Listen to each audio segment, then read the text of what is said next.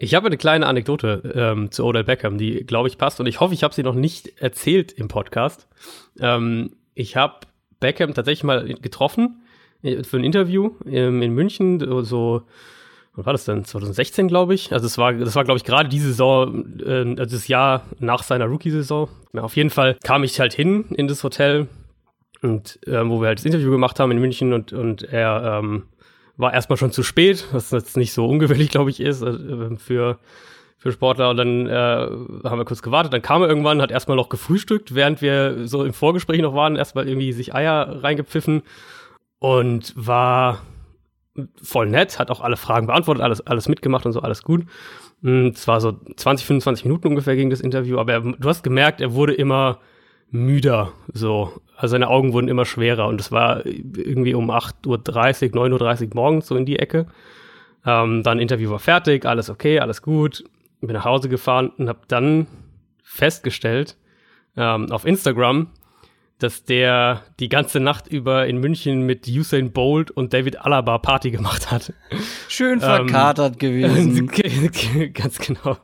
Und natürlich so bei diesen NFL-Events dann, wenn da so ein, wenn da so ein Spieler mal kommt, dann sind natürlich die ganzen, äh, die ganzen NFL-Media-Leute sind da natürlich mit dabei und passen auf, dass alles gut ist und dass die Fragen passen und dass der ähm, dass es ihm gut geht und er wurde da auch, also wirklich, er war wirklich völlig nett und es war alles in Ordnung.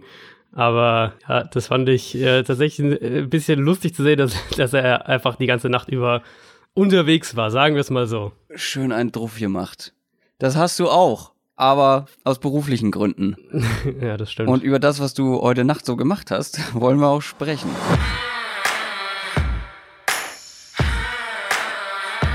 Down, Set, Talk. Der Football-Podcast mit Adrian Franke und Christoph Kröger.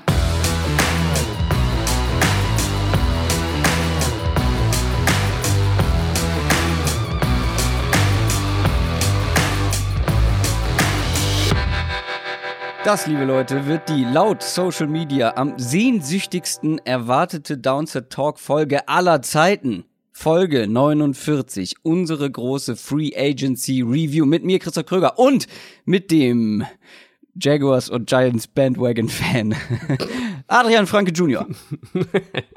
Einen wunderschönen guten Tag. Ah, da, über die beiden Teams werden wir natürlich ausführlich sprechen, wie ihr euch erwarten wie ihr das äh, natürlich von uns erwartet. Wir sprechen über diese unfassbare Free Agency bisher. Das war, ich glaube, ich übertreibe nicht, wenn ich sage, das war absoluter Wahnsinn, was da teilweise passiert ist. Viele Teams haben wirklich absurde Deals gemacht. Über die sprechen wir. Aber es gibt auch wirklich Deals, wo ich sage, ja, das ist ein guter Deal. Das kann man so machen. Das, das bringt, das bringt alle weiter. Ähm, aber vorher wollen wir uns noch bedanken, mal wieder. Und zwar bei allen neuen Patreons, die uns seit dieser Woche unterstützen. Allen voran Michael, der seit neuestem mit 10 Dollar mit dabei ist. Vielen, vielen Dank. Falls ihr das auch machen wollt, geht einfach auf downsettalk.de und klickt da mal auf Support oder Special Team. Geht beides. Ihr kommt, viele Wege führen äh, zu Patreon, um uns zu unterstützen. Ich habe folgenden Satz schon häufig gesagt hier in unserem Podcast, aber ich finde selten war zutreffender als für diese Folge. Und zwar, lass uns anfangen. Wir haben viel zu, äh, viel zu besprechen. keine Frage, keine Frage. Also es war wirklich Montag, Dienstag ähm, ging es ja schon echt äh, sehr, sehr hoch her. Da waren die meisten Deals schon dann gestern am Mittwoch, kamen noch mal ein paar große dazu. Also äh, wir haben ein ordentliches Paket vor uns. Ja, und weil es so viel ist, werden wir auch in dieser Folge ausschließlich über News sprechen, über Free Agency News. News aus der NFL. Und wir haben das Ganze ja schon geahnt. Deswegen haben wir äh, letzte Woche zwei Folgen gemacht. Eine Überraschungsfolge noch spontan aufgenommen für euch, weil wir gesagt haben, okay, es ist jetzt schon so viel passiert. Ähm, wir müssen so einen kleinen Zwischenschritt machen, sonst haben wir am kommenden Donnerstag, also heute, noch viel, viel mehr und äh, kommen gar nicht dazu, alles zu besprechen, ohne irgendwie eine Drei-Stunden-Folge aufzunehmen. Deswegen ähm, haben wir schon so ein paar News abgekaspert. Falls ihr die Folge noch nicht gehört habt, ähm, hört es euch am besten vorher an, weil da gibt's einige News, die wir jetzt nur noch vielleicht am Rande erwähnen. Und alles, was danach passiert ist, das kommt jetzt. Wir fangen mit dem absoluten Blockbuster-Trade an. Du hast gerade schon eine kleine Anekdote zu ihm erzählt. Odell Beckham Jr. wurde getradet und geht von den Giants zu den Browns. Die Browns bekommen eben OBJ und bekommen dafür einen First und Third Round Pick und Safety Jabril Peppers. Ja, ähm, also die haben ja diese beiden Trades im Endeffekt zusammengepackt, den, den Seidler-Vernon-Trade, das ist jetzt alles in einem zusammen. Dieser Pick-Swap, der da mit passiert ist, der ist jetzt auch wieder rückgängig gemacht worden. Also ist jetzt im Prinzip Beckham und Vernon gehen nach Cleveland und die Giants dagegen bekommen Peppers, Seidler, einen Erstrunden-Pick und einen Drittrunden-Pick. Ähm, mhm. Den Seidler-Vernon-Trade hatten wir in der Folge, die du gerade angesprochen hast, schon thematisiert. Ähm, Browns Perspektive ist, denke ich, relativ simpel. Also zum einen, die Browns werden eines der unterhaltsamsten Teams der nächsten Saison, glaube ich. Da können wir sagen, also die, du hast die Chiefs natürlich, die da wieder mit dabei sein werden, aber die Browns in puncto ähm, Offense Entertainment Faktor sind da, glaube ich, nicht mehr weit dahinter, wenn wir auf die nächste Saison schauen. Äh, wir haben gesagt, die größte Schwachstelle, die die Browns eigentlich zum Start der Free Agency hatten, wenn man so will, wenn wir auf Montag schauen, wie, wie die größte Schwachstelle am Montag aussah, war Outside Receiver. Wir haben ja gesagt, das ist in der Free Agency eigentlich schwierig. Äh, da gibt's nicht so richtige Qualität. Du kannst einen sehr guten Slot-Receiver finden und wir kommen auch noch zu ein paar später. Aber einen Outside-Receiver, einen dominanten Nummer 1 Outside-Receiver wirst du in der Free Agency nicht finden. Und dann ist natürlich die Frage, gut, im Draft kannst du einen finden. Receiver, die aus dem College in die NFL kommen, brauchen oft ein, zwei Jahre. Die Browns haben jetzt natürlich eine absolute Premium-Lösung für ihre, für ihre größte, größte Schwachstelle, wenn man so will, gefunden. Und ähm, wenn wir vor allem schauen, was Baker Mayfield in puncto Accuracy, in puncto äh, Downfield Accuracy, wie er die Mitte des Feldes bedienen kann, was er da Eli Manning, dem, dem Eli Manning in seiner aktuellen Verfassung voraus hat, dann gehe ich auch davon aus, dass das eine, äh, eine Kombination, ein Duo sein wird, das äh, unfassbar viel Spaß machen wird und das unglaublich produktiv sein wird. Das Ding ist, es ist ja gar nicht mal nur das Duo. So, äh, viele gehen ja. jetzt davon aus, vielleicht, oh krass, ähm, oder Beckham mit, mit, mit Baker Mayfield zusammen. Ja, klar, es gab einen schönen Tweet, den hast du, glaube ich, retweetet, ähm, dass oder Beckham letztes Jahr die wenigsten präzisen Targets aller nennenswerten Wide Receiver bekommen hat mit Eli Manning. Mhm. Und Baker Mayfield auf der anderen Seite ja schon im College zu den ähm, genauesten und präzisesten Quarterbacks ja, gehörte, ja. Äh, jetzt aber auch ähm, in, in der zweiten Saisonhälfte in der NFL einer der präzisesten Quarterbacks der ganzen Liga war. Äh, diese Mischung wird natürlich sehr, sehr interessant. Dazu kommt aber, dass auch Odell Beckham Jr. ja nur ein Teil dieser ganzen Offense sein wird, die jetzt so was von schwierig auszurechnen ist. Also die ist so unberechenbar, das, was ich letztes Jahr über die Chiefs Offense gesagt habe, weil du so viele verschiedene Waffen hast, mit denen du, ich meine, ein Odell Beckham Jr., den musst du nicht immer nur outside aufstellen, der kann ja auch sehr, sehr gut im Slot spielen. Auf jeden äh, Fall und underneath, aber er ist schnell, also du hast damit, du hast jetzt unglaublich viele Möglichkeiten, weil du ja dazu noch einen Jarvis Landry hast, der ja lustigerweise schon mit Beckham, glaube ich, im College, genau, aber auch in der Highschool äh, schon zusammen gespielt hat. Äh, sehr gute Freunde sind die beiden. Dann David Njoku ähm, auf Tight End mit dazu. Antonio Callaway, ich meine, der ist auch noch sehr, sehr jung, hat jetzt gerade mal sein erstes Jahr hinter sich, hat Ansätze gezeigt, dass er auch ein sehr guter vertikaler Receiver sein kann. Und dann guckst du ins Backfield und da sind Nick Chubb, Duke Johnson und nicht zu vergessen, man mag von ihm halten, was man will, aber sportlich natürlich ein Upgrade. Kareem Hunt, der irgendwann auch mhm. noch mit dazukommen wird. Das ist schon enorm viel Qualität, die da jetzt in der Offense zugange ist. Und ich bin sehr froh, dass ich schon vor letzter Saison auf dem Browns Hype Train äh, aufgestiegen bin, beziehungsweise mich in die Lok gesetzt habe, äh, weil jetzt natürlich einige dazukommen werden. ähm, das ist, wie du schon gesagt hast, also ein unglaublich guter Trade, der natürlich ähm, nicht super günstig war, aber wie du aber schon gesagt okay. hast, also ja, genau, nicht überbezahlt, okay. genau, ja. nicht überbezahlt. Klar musst du für so einen Spieler einen First Round Pick abgeben. Das ist ja, ist ja klar. Ja, auf jeden Fall. Ich, ich hätte gedacht, wenn du mir am Dienstag gesagt hättest, die Giants traden Beckham, hätte ich gesagt, das müssen zwei Erstrunden-Picks sein, plus noch irgendwas. Erst zwei Erstrunden-Picks und, und ein Viertrunden-Pick ja. oder sowas in der Richtung. Ja, und vor allem kommt da dazu, dass du halt, also, wie du schon sagst, es hätte teurer sein können und es macht einfach unglaublich viel Sinn, Sinn im Großen ja, und Ganzen. Ja. Und dazu kommt, dass die Browns ja jetzt auch nicht mehr äh, zwingend ein Coaching-Problem haben. Das war ja noch so ein bisschen mhm. die Bremse vor letzter Saison, dass man gesagt hat, hm, wie soll das mit Hugh Jackson werden? Jetzt Freddie Kitchens hat gezeigt, dass er eine Offense ganz anders versteht und die Spieler ganz anders einsetzt. Ich habe auch eine kleine äh, Beckham-Anekdote zum Thema Browns. Und zwar habe okay. ich vor Jahren, einige unserer Hörer waren schon vor Jahren mit bei Twitch dabei. Ich habe eine Zeit lang Twitch gemacht mhm. und ganz viel Madden gestreamt. Und da habe mhm. ich die Browns auf Vordermann gebracht. Da war wirklich, äh, da hat noch ein, ähm, na, wie heißt der? Jetzt ist mir der Name entfallen. Ah, Brock Osweiler. Ähm, ach so, ach so. Solche okay. Zeiten waren das noch. Ähm, also auf jeden Fall ähm, war da noch viel weniger Qualität. Dann habe ich ganz viele Draft-Picks gesammelt. Ähm, bin auch umgezogen. Die hießen dann Brooklyn Barons. Aber jetzt kommt die Story. Ich habe mir oder Beckham Jr. ertradet, hatte einen Quarterback in seinem zweiten Jahr, einen Rookie Quarterback. Und wer ist Super Bowl Champion geworden mit einem Catch, einem Touchdown Catch in Overtime durch Beckham Jr. Ah. Du. Die, die, ehemaligen Cleveland Browns. So.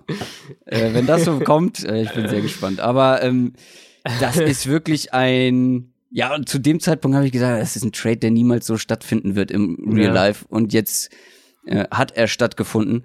Jetzt haben wir sehr viel über die Browns gesprochen.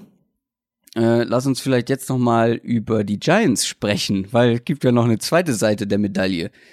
Also ich habe yeah, letzte Woche yeah. ja schon gesagt, ich verstehe den Plan dahinter nicht. Und da gab es diesen Trade noch nicht. Da gab es ja nur den mhm. Vernon hm, versus Kevin Seidler Trade, wo ich gesagt habe, ich verstehe nicht, dass du jetzt auf der einen Seite des Balls irgendwie ganz viel Qualität abgibst, Eli behältst ähm, und dir einen, einen richtig guten O-Liner holst. Jetzt ist ja noch dazu gekommen, du gibst deinen mit Abstand besten Spieler ab. Dann hast du ja schon deinen quasi einzigen Pass-Rusher mit Olivier Vernon abgegeben. Du hast während der laufenden Saison schon deinen im Grunde besten D-Liner abgegeben. Dann mit Lennon Collins fehlt der einer der besten Strong Safeties der Liga. Den kriegst du nicht zurück. Du hast so viel Qualität abgegeben und ich verstehe, wie gesagt, den Plan dahinter nicht. Der GM sagt, wir haben einen Plan. So, jetzt erklär mir aber mal, wie sieht denn der aus? ja, also wir haben da zwei Teams, die sich in genau entgegengesetzte Richtung bewegen. Und, und die, die Browns auf der einen Seite, die eben all in gehen mit dem billigen Quarterback, der, den sie jetzt auf dem, auf dem günstigen Vertrag noch haben, was, äh, glaube ich, immer der richtige Move ist. Ähm, die ja eben durch den Vernon Trade und auch jetzt auch, sie haben ja auch noch Sheldon Richardson verpflichtet, das sollte man vielleicht auch noch kurz an der Stelle erwähnen. Die könnten eine der besten Defensive Lines der Liga haben. Ich sehe bei Cleveland noch so eine Schwachstelle, um nochmal ganz kurz die Browns abzuschließen, dass äh, die Offensive Line, Greg Robinson auf Left Tackle, Chris Hubbard auf der rechten Seite, das ist so Durchschnitt auf Right Guard, gehen sie durch den Vernon Trade natürlich ähm, ein Risiko ein, indem sie einen der vier, fünf besten Guards der Liga in Kevin Seidler abgeben und, und Austin Corbett ihren Zweitrunden-Pick letztes Jahr da starten lassen. Also das kann alles funktionieren. Da sehe ich aber noch so eine kleine ähm, Problemzone. Die Giants auf der anderen Seite, ich erkenne den Plan da einfach nicht. Und ähm, mein, am ehesten mein Ansatz ist, dass wir davon ausgehen müssen, dass es einfach eine massive Fehlkalkulation dahingehend gab, dass sie dachten, dass sie letztes Jahr gut sein würden. Ähm, deswegen denke ich, dass man das auch alles so ein bisschen zusammenfassen muss. Und dann kommt man natürlich wieder auch zurück an äh, oder auf den Saquon Barkley Pick an zwei. Und ja, Barkley ist ein super Running Back, aber, und das kann ich nicht deutlich genug machen, ein Running Back an zwei zu nehmen, macht einfach keinen Sinn. Der einzige Schritt, wo du sagst, wieso macht ein Team das, kann nur sein, wenn du denkst, du bist jetzt im Titelfenster. Und, und dafür gibt es drei Gründe in meinen Augen. Das ist einmal der Positional Value. Ähm, also ich bin nicht, nicht so weit zu sagen oder nicht so weit auf diesen Running Backs Don't Matter Zug aufzuspringen, also zu sagen, dass sie gar keine Rolle spielen. Aber der Positional Value von einem Running Back ist einfach viel, viel geringer als der von Quarterbacks, Pass-Rushern, Cornerbacks, ähm, Wide Receivern. Das muss man einfach so sagen. Das, Runningbacks haben eine geringere Auswirkung darauf, wie ein Spiel endet, äh, wie, wie diese Position, die ich gerade eben genannt habe. Und du verzichtest, das ist der zweite Punkt, quasi auf den Vorteil, den der Rookie-Deal ja normalerweise hat, weil ein Running Back, den du an, an Nummer zwei overall pickst, direkt einer der bestbezahlten Backs der Liga wird. Dazu kommt, das ist Punkt drei, die Alternative. Ähm, du findest einen guten Running Back auch problemlos später im Draft, in der zweiten, in der dritten Runde. Das haben wir jetzt so oft in den letzten Jahren gesehen. Also äh, David Johnson, Alvin Kamara, Devonta Freeman, Dion Lewis, selbst Le'Veon Bell, von denen war ja keiner ein Erstrundenpick. Also du hast, die Giants haben die Chance liegen lassen, Sam Darnold oder Josh Rosen an Nummer zwei zu draften, weil sie dachten, sie sind mit Eli noch im Titelfenster. Und das ist, glaube ich, der erste Schritt in dieses ganze Desaster rein. Und deswegen haben sie ja beispielsweise auch für einen Alec Ogletree getradet und den bezahlt, wo du auch denkst, gut, das ist eigentlich ein Move, wenn du sagst, du willst jetzt, jetzt was gewinnen vielleicht, dann holst du Ogletree. Also ich bin eh kein Ogletree-Fan, aber dann machst du das vielleicht und, und er tradest den noch. Aber äh, das sind ja alles Moves, die du nur machst, weil du denkst, letztes Jahr du kannst gewinnen. Und den Fehler haben sie dann irgendwann eingesehen. Und jetzt lassen sie eben aber einfach alle ihre guten jungen Spieler gehen. Du hast ja schon, schon gesagt, eigentlich Damon Harrison, Olivier Vernon, Collins und jetzt eben auch Beckham, ähm, mit dem sie ja vor, ich glaube, sieben Monaten oder acht Monaten erst verlängert haben, ihm einen großen Vertrag gegeben haben, weswegen der jetzt auch 16 Millionen Dollar an Deadcap hinterlässt. Das heißt, unterm Strich, jetzt statt einen Starting Quarterback auf seinem Rookie-Vertrag zu haben in seinem zweiten Jahr, äh, was eben in puncto Kaderkonstruktion einfach der größtmögliche Vorteil in der NFL ist, hast du keine langfristige Quarterback-Lösung.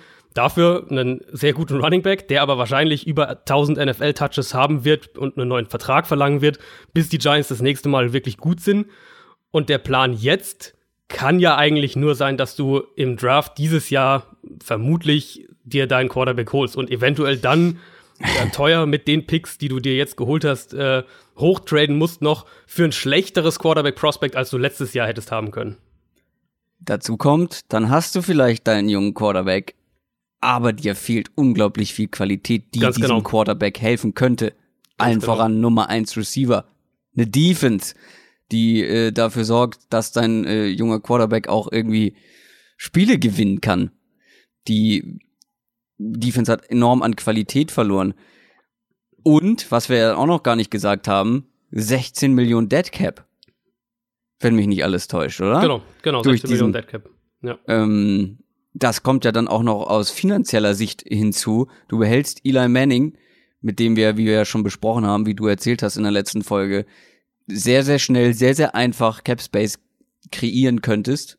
Nee, du nimmst lieber 16 Millionen Dead Cap das ist schon wirklich alles sehr merkwürdig, was da abgeht ja. und ich verstehe es nicht so richtig. Ich gehe ich gehe mit mittlerweile natürlich, äh, dass äh, Saquon Barkley für die Giants ein schlechter Pick war an zwei. Ich bin immer noch davon überzeugt, dass Saquon Barkley äh, ein Pick in diesen Regionen ja verdient hat, aber dass die Giants auf jeden Fall das äh, total falsche Team dafür waren dass du. Ja, der, der ganze Ansatz, ne? Der ganze Ansatz ja. ist ja einfach, der ganze Ansatz ist so daneben und jetzt von mir, selbst wenn man jetzt sagt, gut, sie haben eingesehen, okay, das war eine Fehleinschätzung letztes Jahr, die, die, die kommt uns teuer zu stehen. Wir müssen jetzt eben in den Rebuild gehen. Gut, okay, aber dann trenn dich doch von Eli Manning. Dann trenn dich doch von nicht von den nicht von den jungen Spielern, die du selbst gedraftet hast, um die du deinen Rebuild eigentlich aufbauen willst. Also um von mir aus Landon Collins beispielsweise und äh, und natürlich vor allem natürlich Odell Beckham, wo du wo man sagt, das ist ein einer der absoluten Elite-Spieler in der ganzen NFL, der jetzt gerade in seine Prime kommt. Den so einen Spieler gibst du einfach nicht ab, auch wenn ja. du jetzt vielleicht sagst, du bist jetzt im Rebuild. Also, Gut, das haben wir bei Khalil Mack auch gesagt damals. Ja, genau. Das, genau, das ist ähnliche Argumentation wie bei Khalil Mack damals. Und die, und nur die, die Raiders haben wenigstens mehr bekommen für Khalil Mack. Ja. Ähm, und was die Giants gemacht haben, wenn wir jetzt mal eine kleine positive Sache nehmen wollen, mit dem Seidler-Trade, sie haben jetzt so langsam wirklich eine Offensive Line, die gut aussieht. Ja, aber für heißt, was? Genau, ganz genau. Aber das heißt, wenn sie jetzt, wovon wir eben jetzt einfach mal in dem Szenario ausgehen, dieses Jahr einen Quarterback in der ersten Runde draften und wenn ich jetzt wetten müsste, dann würde ich auf Dwayne Haskins tippen, dann haben sie zumindest für den Quarterback eine Offensive Line und du ja, hast nicht das Szenario, ja. das, das, äh, das Josh Rosen und, und zum Teil auch Sam Darnold letztes Jahr hatten und, und Josh Allen eigentlich und auch. Also das ist so ein bisschen der kleine und nicht kleine nur Lichtblick. Und nicht nur dieses Szenario, wenn du ähm, Sam Darnold, Josh Rosen und äh, Josh Allen ansprichst, die keine O-Line, keine vernünftige O-Line hatten, die hatten ja dazu auch noch ein sehr überschaubares, also vor allem Josh Allen äh, und Sam Darnold, ein sehr überschaubares Receiving Core. Mhm. Und bei den Giants gibt's ja immerhin noch ein paar Waffen. Ist ja nicht so, dass da das jetzt stimmt, alle in der Offense weg sind. Waffen, Mit ja. Evan Ingram hast du einen sehr, sehr guten Receiving Tight End, sehr jung. Saquon Barkley, keine Frage, ähm, ist ja weiterhin da. Und ähm, Sterling Shepard hat auch einen guten Eindruck gemacht. Dir fehlt halt nur das, was den Browns gefehlt hat, dieser dominante Nummer 1 Receiver, den jetzt Ja, die und- Browns und Baker Mayfield haben und halt der Ja. kommende äh, Giants Quarterback halt nicht mehr, aber dafür Genau. eine etwas solidere O-Line, ja. Und dir fehlt eben der Quarterback immer noch. Das ist halt Ja, einfach den haben also, ja noch nicht, Das, ja. das ist halt äh, für mich nicht nachzuvollziehen und deswegen finde ich auch, selbst wenn man jetzt so wie wir das jetzt irgendwie konstruieren, du, du erkennst irgendwie einen Plan, wie es in welche Richtung es vielleicht gehen könnte, wenn sie A und B und C machen. Aber jetzt, wenn wir dieses Gettleman-Regime in New York uns anschauen über die letzten anderthalb Jahre, dann kann man da doch keinen vernünftigen Plan erkennen, weil du von der einen, von der einen Fehlkalkulation eigentlich in die andere reinfällst. Du sagst hier, ähm, ja, wir, wir sind, wir, wir glauben, wir haben jetzt noch eine Chance zu gewinnen mit Eli Manning, wo 99 Prozent aller Leute, die die NFL aufmerksam verfolgen, sagen, Eli Manning ist weit über seinen Zenit hinaus und mit dem wirst du nichts mehr gewinnen. Hä? Dann, dann investierst du da rein und merkst dann, oh Mist, okay, das war vielleicht doch irgendwie ein Fehler. Und dann tradest du deinen mit Abstand besten Spieler, um den du noch acht Jahre lang ein Team aufbauen könntest. Und das ist, äh, ich habe da im, im ähm, Around the NFL Podcast ein schönes Zitat gehört. Das war übersetzt, so sinngemäß übersetzt. Schlechte Teams suchen die Schuld für ihr Versagen bei ihrem besten Spieler. Und ich, das ist eigentlich genau das, was wir jetzt auch gerade sehen, nämlich, dass jetzt Meldungen rauskommen, dass die Giants eigentlich jetzt eine Run-First-Offense sein wollen und dass es Eli auch hilft, wenn er sich nicht so auf Beckham fixieren muss, bla bla bla. Wenn du als Team im Jahr 2019 deine Offense über das Run-Game definieren willst und deinem Quarterback, der seit Jahren, seit mehreren Jahren wirklich über den Zenit hinaus ist, dem mehr vertraust als einem absoluten Elite-Receiver am Anfang seiner Prime, sorry, aber dann bist du für mich einfach verloren. Dann bist du auf einem Weg, glaube ich, der dich nirgendwo hinführt. Ja, das zu den Giants. Ähm, man hat bei Twitter und Instagram mitbekommen, was du davon hältst und von Ja. dem ja etwas seltsamen Plan. Und wir haben auch schon ganz viele Giants-Fans ähm, ja gehört, die das genauso wenig verstehen. Und das ist natürlich Ja. auch ähm, Ja. Es gibt ja, also es ist ja auch schwer zu verstehen einfach. es ist wirklich einfach aus neutraler Sicht schwer zu verstehen. Ähm, ich hätte jetzt, wäre jetzt noch tatsächlich nochmal zurück zu den Browns gekommen, zu Sheldon Richardson. Das hattest du jetzt schon mal abgehakt, ähm, weil ja auch auf der defensiven Seite hm. das jetzt enorm viel Qualität ist, vor allem die D-Line, noch mal ganz kurz Ja. angesprochen, ähm, mit Miles Gary, ähm, Larry Ogunjobi, Sheldon Richardson dann mit in der Mitte, Olivier Vernon, in der Hinterhand noch ein Emmanuel Ogbar Mhm. und ein Jonathan Avery, der letztes Jahr als Rookie eine, eine ganz gute Figur gemacht hat, da auch Ja. immer mal wieder als Backup ähm, reinkommen kann.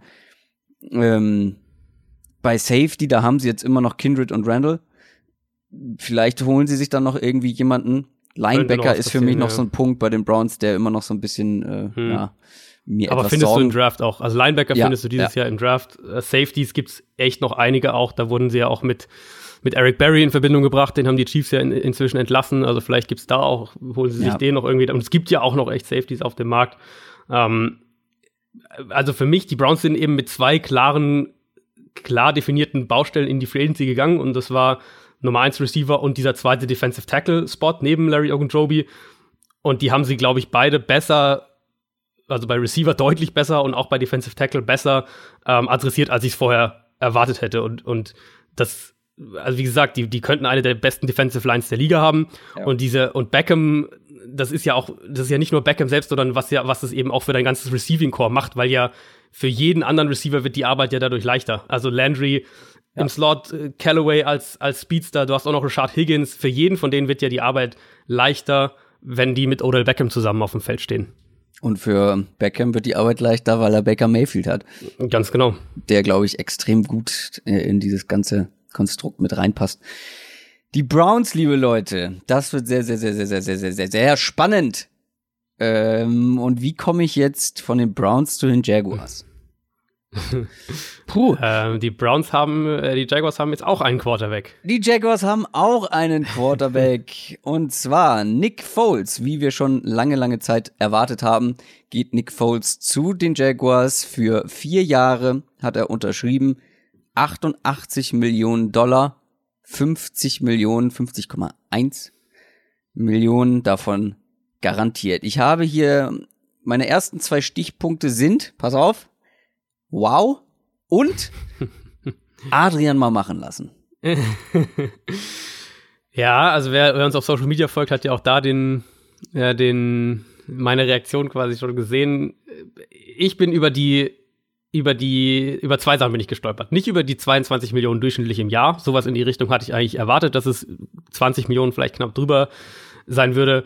Aber die vier Jahre und die 50 Millionen garantiert, das ist für meinen Geschmack einfach deutlich drüber und deutlich über dem, was ich erwartet hätte. Und, und der Punkt ist doch, ist Nick Foles ein Upgrade gegenüber Blake Bortles? Definitiv. Da bin ich mir wirklich auch immer noch sicher. Ich finde, Nick Foles gibt dir mehr aus der Pocket heraus, gibt dir mehr, was ähm, was Aggressivität zu einem gewissen Maße angeht, aber eben nicht diese, diese falsche Aggressivität gewissermaßen, die Bortles eben dann oft hatte und die bei ihm zu Turnover geführt haben. Er gibt dir weniger von diesen absurden Turnovern, die Bortles im, immer wieder hat, wo du denkst, wie kann er diesen Ball nur dahin werfen. Trotzdem habe ich so mein großes Aber davor, wie groß ist das Upgrade auf eine 16-Spiele-Saison gesehen oder dann eben in dem Fall auf mehrere 16-Spiele-Saisons gesehen. Foles Highlights, wie gesagt, sind für mich Kilometer von dem, was man von, von Bortles erwarten kann. Aber wir waren ja eigentlich beide seit Wochen oder und eigentlich fast seit Monaten, dass Foles selbst ein absolut inkonstanter Quarterback ist. Und er hatte seine großen, seine besten Spiele hatte er auf diesen riesigen Bühnen eben, Playoffs, Super Bowl, äh, diese Do-or-Die-Spiele für die Eagles, wo sie gewinnen mussten, um in die Playoffs noch reinzukommen. Aber ich glaube, auf eine ganze Saison gesehen und dann eben, wie gesagt, auf mehrere Saisons gesehen, ist der Schritt von Bortles zu Foles nicht so groß, wie die Jaguars das jetzt ganz offensichtlich hoffen, weil sonst hätten sie ihm diesen Vertrag ähm, nicht gegeben. Und das hat mich so ein bisschen gestört. Du hast diesen, aus Jaguars Sicht, diesen, diesen riesigen Fehler letztes Jahr gemacht und Bortles eben den neuen Deal gegeben, weshalb der jetzt auch wieder nach seiner Entlassung, die er gestern dann auch noch offiziell wurde, eine Riesenmenge an Deadcap zurücklässt. Und im Prinzip hast du den Fehler in gewisser Weise, wenn auch ein bisschen anders, aber in gewisser Weise wiederholt, indem du jetzt wieder einen durchschnittlichen Quarterback einen langfristigen Deal gegeben hast. Ich jetzt einfach gerne gesehen, dass das ein Deal ist, aus dem die Jaguars nach einem Jahr mit einem blauen Auge rauskommen können. Also was, wie auch immer, jetzt irgendwie sagen wir, sind 30 Millionen garantiert ja, ja. und, und sie können mit, mit 7 Millionen Deadcap oder 8 Millionen Deadcap nach Jahr 1 wieder raus. Die Frage nämlich, die ich mir einfach die ganze Zeit gestellt habe, gegen wen haben sie denn geboten? Warum mussten sie denn so ein Angebot da raushauen? Wenn, also letztlich alle Insider berichten eigentlich, dass es die Jaguars und sonst niemand war. Und wir haben ja uns auch darüber unterhalten, welches Team soll denn da wirklich Sinn machen? Wer wird denn da wirklich mitgehen? Die Dolphins machen, gehen da auf keinen Fall mit. Die, die, die Redskins scheinen auch kein wirkliches Interesse gehabt zu haben. Die Giants setzen offensichtlich auf Eli. Also es, für mich, es gab ja eh nur relativ wenige Teams, wo wir gesagt haben, die werden aggressiv versuchen, einen Quarterback zu finden. Die Broncos hatten es schon gemacht mit Flacco. Die, die Redskins haben sich ihre Übergangslösung mit Case Keenum geholt.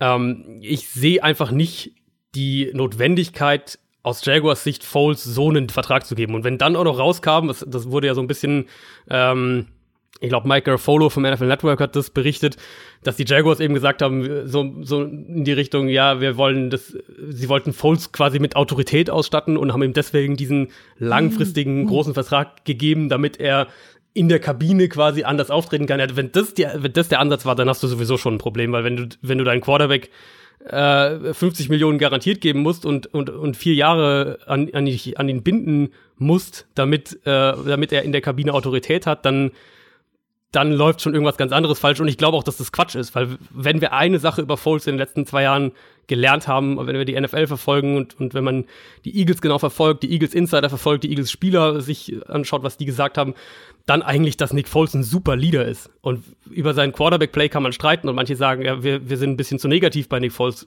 Äh, kann sein, aber ähm, wo man, glaube ich, eigentlich nicht drüber streiten kann und das im positiven Sinne zugunsten von Foles, ist, dass er ein super Leader ist. Und deswegen ist die, die Meldung fand ich dann auch völlig absurd. Ich kann dir eigentlich in allen Punkten nur zustimmen, weil wir ja grundsätzlich auch eine ähnliche Meinung zu Nick Foles haben ja. als Quarterback. Ich finde, es ist definitiv zu viel Geld für jemanden wie Nick Foles. Wir brauchen, glaube ich, nicht unbedingt erwähnen, dass er mehr verdient als viele andere, äh, zum Beispiel Tom Brady allen voran, der aber auch wirklich, ich wundere mich jedes Mal, wenn ich das nachgucke, sehr wenig verdient. Also ja. natürlich immer noch viel, so wenn man aus normaler Sicht drauf guckt, aber im Vergleich ähm, Philip Rivers, Cam Newton, Russell Wilson, auch alle drunter. Was mich ja, halt ja. extrem stört an diesem Move, oder an, an dieser Menge an Geld, dir bleibt natürlich automatisch weniger Geld für den Rest des Teams. Und Nick Foles ist nicht einer, der halt ein, ein schlechtes Team, glaube ich, ähm, auf eine andere Ebene heben kann. auf eine Ja, andere ja. qualitative Ebene. Du brauchst, Nick Foles braucht Spieler, die ihm helfen. Dann kann er auch ein solider, ähm, dauerhaft vielleicht solider Quarterback sein, aber du brauchst eben die anderen Spieler und guck dir mal seinen Receiving Core Stand jetzt an. Das ist, das Ganz ist genau. unterdurchschnittlich. Und genau. dazu kommt, dass du auf der ähm, anderen Seite des Balls ja auch Qualität, äh, Qualität abgeben musstest, um überhaupt Cap Space für Nick Foles zu haben. Da fehlt dir jetzt auch wieder ein bisschen Qualität. Für mich ist das ein Move, dass sich die Jaguars auf jeden Fall in den nächsten ein, zwei, ja vielleicht sogar vier Jahre noch im, im Titelfenster sehen. Aber ich sehe sie halt überhaupt nicht da, wenn Nick Foles keine Waffen hat, mit denen er arbeiten kann. Das ist ja nun mal nicht jemand, der irgendwie aus Matt Marzipan macht. So. Und genau deswegen, und genau deswegen finde ich den Deal halt so fragwürdig. Also wenn wir, Genau. wenn, wenn du einen Quarterback hast, der wirklich sein Team um sich herum besser macht, und da gibt's ja, die gibt's ja, Ja. auch mehrere in der NFL, äh, zahl ihm alles, äh, dann, das, die Position ist es wert. Aber Foles ist halt für mich ein Quarterback, wie du gesagt hast, der diese Umstände braucht und der ja in Philly auch genau die Umstände hatte. Eine der besten Offensive Lines der Liga. Einen Receiver in Alshon Jeffrey, dem er blind vertraut hat. Einen der besten Tight Ends der Liga. Ja. Ein Aguilar im Slot, der sich immer besser da im Slot zurechtgefunden hat. Ein gutes offensives Scheme. Ja. Genau. Und in, in Jacksonville, Dante Moncrief ist weg. Der ähm, ist sich, glaube ich, hat sich, glaube ich, gerade vor ein paar Stunden mit den Steelers geeinigt, wenn ich das richtig gesehen habe. Ähm, die Offensive Line ist so irgendwo im Durchschnitt der Liga, denke ich, anzuordnen. Da die haben jetzt AJ Ken, ihrem Right Guard, relativ viel Geld gegeben, was mich gewundert hat. Also da gibt's ein, zwei, Andrew Norwell ist sicherlich ist ein guter Spieler. Cam Robinson kann noch ein guter Spieler werden auf der linken Seite, aber das ist nicht die Eagles-Line, die er da vor sich haben wird. Ich sehe da ernsthaft das Problem oder ernsthaft die Gefahr, dass wir in einem Jahr da sitzen und sagen, wie werden die Jaguars jetzt Nick Foles wieder los, damit sie im Draft sich ihren Quarterback holen können. Ah, das war richtig bitter. Ähm, Ich habe schöne, eine schöne Headline gelesen, ich glaube bei NFL.com war es, und zwar zur Entlassung von Blake Bortles. Eine Ära geht zu Ende. ja, das kann man so schreiben, ist dann aber auch ein gutes Stück albern. Ja, kommt drauf an, was man für eine Ära meint. Also Ära des gut, Grauens Ära- gibt's ja auch. Ära, Ära kann ja in beide Richtungen gehen. Aber das Krasse ist ja, wir können uns eigentlich sicher sein, dass Blake Bortles einen Markt haben wird. Da Darauf wollte besteht ich für hinaus. mich kein Zweifel. Ähm, natürlich als Backup und, und als hier komm mal für ein Jahr und wir schauen mal, ob wir dich, äh, ob wir dich fixen können, so in die Richtung. Ja, aber, Aber bei allem, der- bei allem Geunke, was Blake Bortles Genau. Der ist ein deutlich besserer Backup-Quarterback als viele Backup-Quarterbacks, die Eben, äh, ganz Stand genau. jetzt äh, diese Rolle einnehmen. Und du, hast, du wirst immer einen Coach finden, immer, immer, immer einen Coach finden, der sagt, der, der hat physisch, bringt er alles mit, der war Ja. ein Top, was war denn, Top 3 Pick oder was im NFL-Draft, aus dem ich kann den hinkriegen. Ich kann den, ich kann dem die, die Technik hinbekommen und, und ich mache den zu einem guten Quarterback. Den wirst du immer finden, den Coach. Ähm, und ich bin sehr gespannt, wie sein Markt ist und wo er landet. Und es gibt ja zum Beispiel schon Gerüchte, dass die Patriots interessiert sein sollen als, als Backup hinter Brady. Ja. Ich meine, er gilt als charakterlich etwas Ja. luschig, also ein bisschen nachlässig, gern mal. Das, das kriegen die Patriots hin. genau, Da- das wollte ich sagen. Also, wenn es ein Team geht, das das in den Griff kriegt, auch wenn es bei Mhm. Josh Gordon jetzt vielleicht nicht zu 100 Prozent geklappt hat, ähm, aber, Aber eigentlich ja Josh Gordon ist natürlich nochmal eine andere Nummer. Eben, Also- und, und für meinen, mein Eindruck war auch bei Gordon, dass die Patriots Ja. das eigentlich alles sehr, sehr gut gehandelt haben und es ja immer noch machen. Sie haben ja den, den, äh, den Tender gegeben, dass er jetzt ähm, in jedem Fall auch erstmal bleibt. Wir, wir wissen alle nicht, wann der, ob der jemals nochmal spielt, wann der wieder spielt, wie auch immer das alles ausgeht.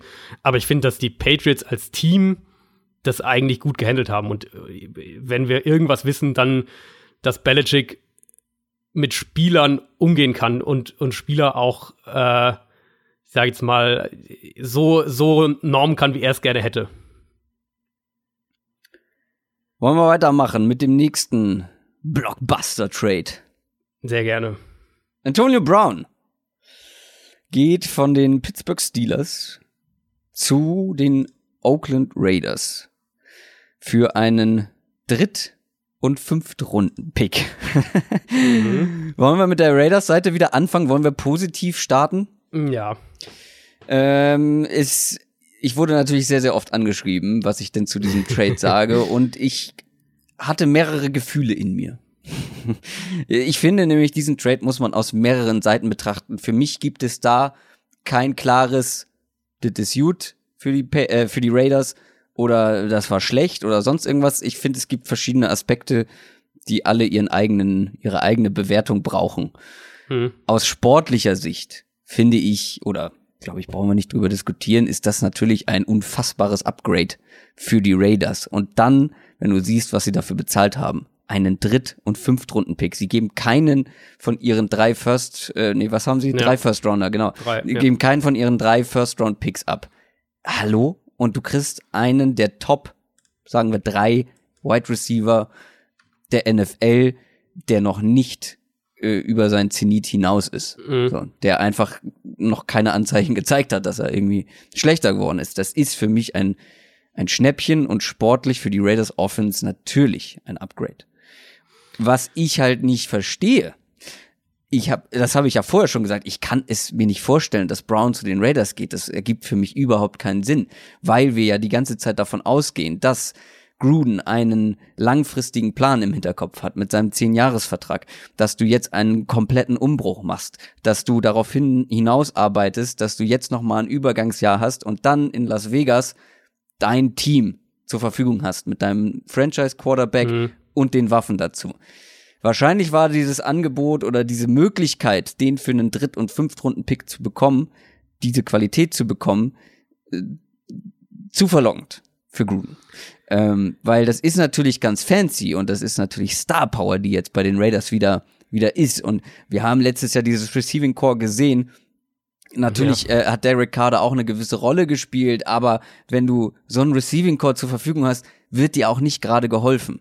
Jetzt wird dir geholfen, auch noch mit einem zweiten, mit einem zweiten Signing, worauf wir noch kommen gleich. Ähm, trotzdem hast du natürlich noch unglaublich viele Löcher zu stopfen bei den Raiders, qualitativ gesehen. Deswegen ist mir der Plan dahinter nicht so ganz klar und für mich irgendwie, ja, es ist ein Schritt vor dem anderen, aber sportlich natürlich ist es gut. Teams zeigen uns in der Free Agency und im Draft mehr als in irgendeiner anderen Phase des Jahres des NFL-Kalenders A, was sie von ihrem Team halten, ähm, B, wo sie sich generell sehen und C, wie sie ihren Kader einschätzen. Äh, für mich haben Gruden und die Raiders mit dem, was sie in den letzten, ja, was sind das jetzt dann, vier, fünf Tagen gemacht haben, haben sie uns gezeigt, dass sie sich in diesem Umbruch, bei dem wir ja eben alle eigentlich auf, sagen wir mal, wenigstens drei Jahre getippt haben, drei bis vier Jahre vielleicht getippt haben, dass sie sich da deutlich weiter sehen, als man es ja. vielleicht bisher dachte. Und, und der Antonio Brown Trade ist da natürlich der stärkste Indiz und der, und der, der größte Indiz dafür.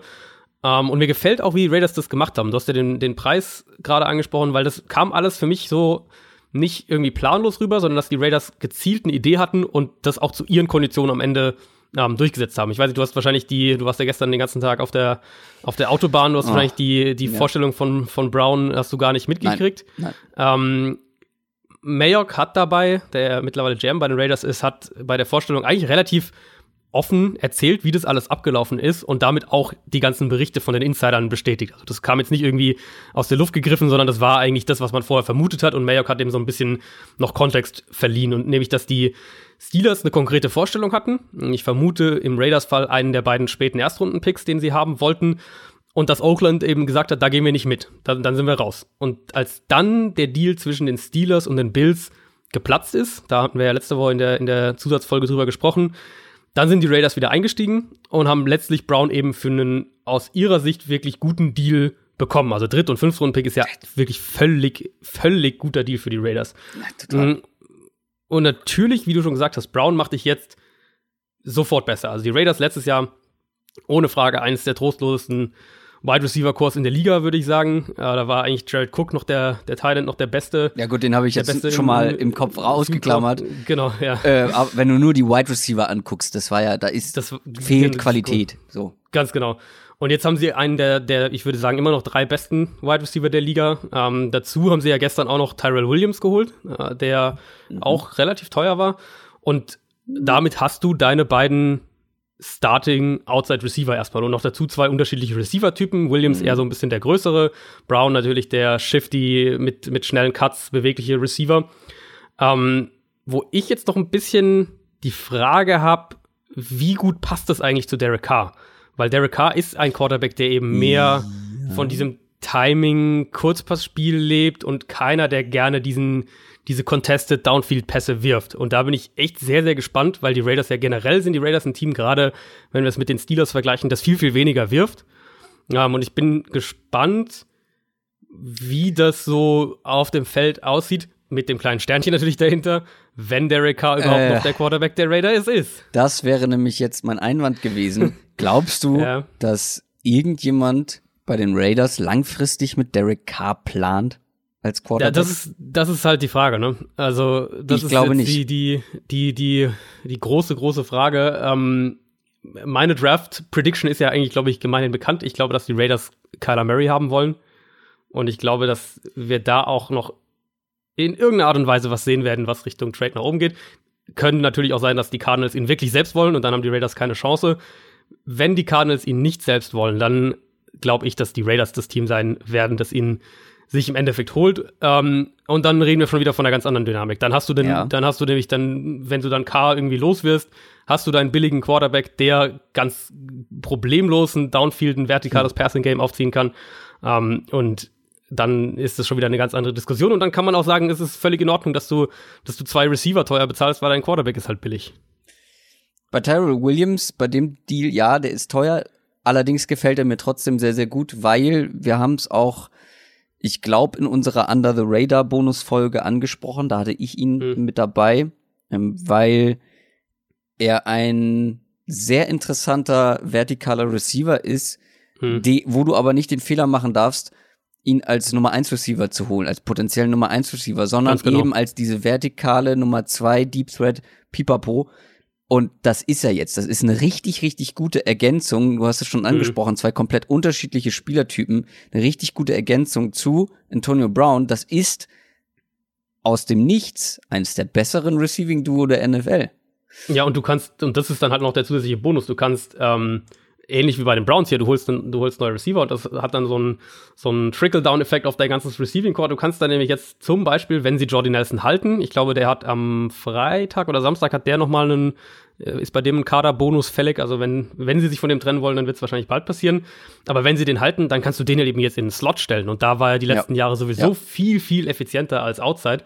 Das heißt, du machst ja, du hast nicht nur zwei neue Outside-Receiver, sondern dein, dein anderer Receiver, dein, dein äh, der letztes Jahr noch ein Outside-Receiver war, ähm, der wird dadurch auch besser. Und deswegen ist es für mich auch wirklich ein Trade, wo, oder, oder sind es Verpflichtungen für mich. Natürlich kann man sagen, die Raiders sind noch zu weit weg und, und äh, in die Richtung kritisieren.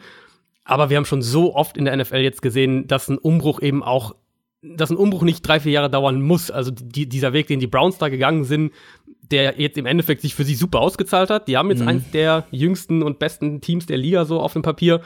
Ähm, aber das, das, muss nicht so sein. Das, ein Umbruch in der NFL kann auch wirklich schneller gehen. Und im Endeffekt kommt es immer wieder auf die Frage zurück, der Quarterback. Wenn du deinen Quarterback ja. findest ähm, und ide im Idealfall ihn im, im, im, Draft findest, damit er günstig ist, dann ist dein Umbruch auch mal viel, viel schneller abgeschlossen, als man das ähm, vorher gedacht hat. Und, und zu ja. Tyron Williams noch ganz kurz, der Vertrag sind ja vier Jahre.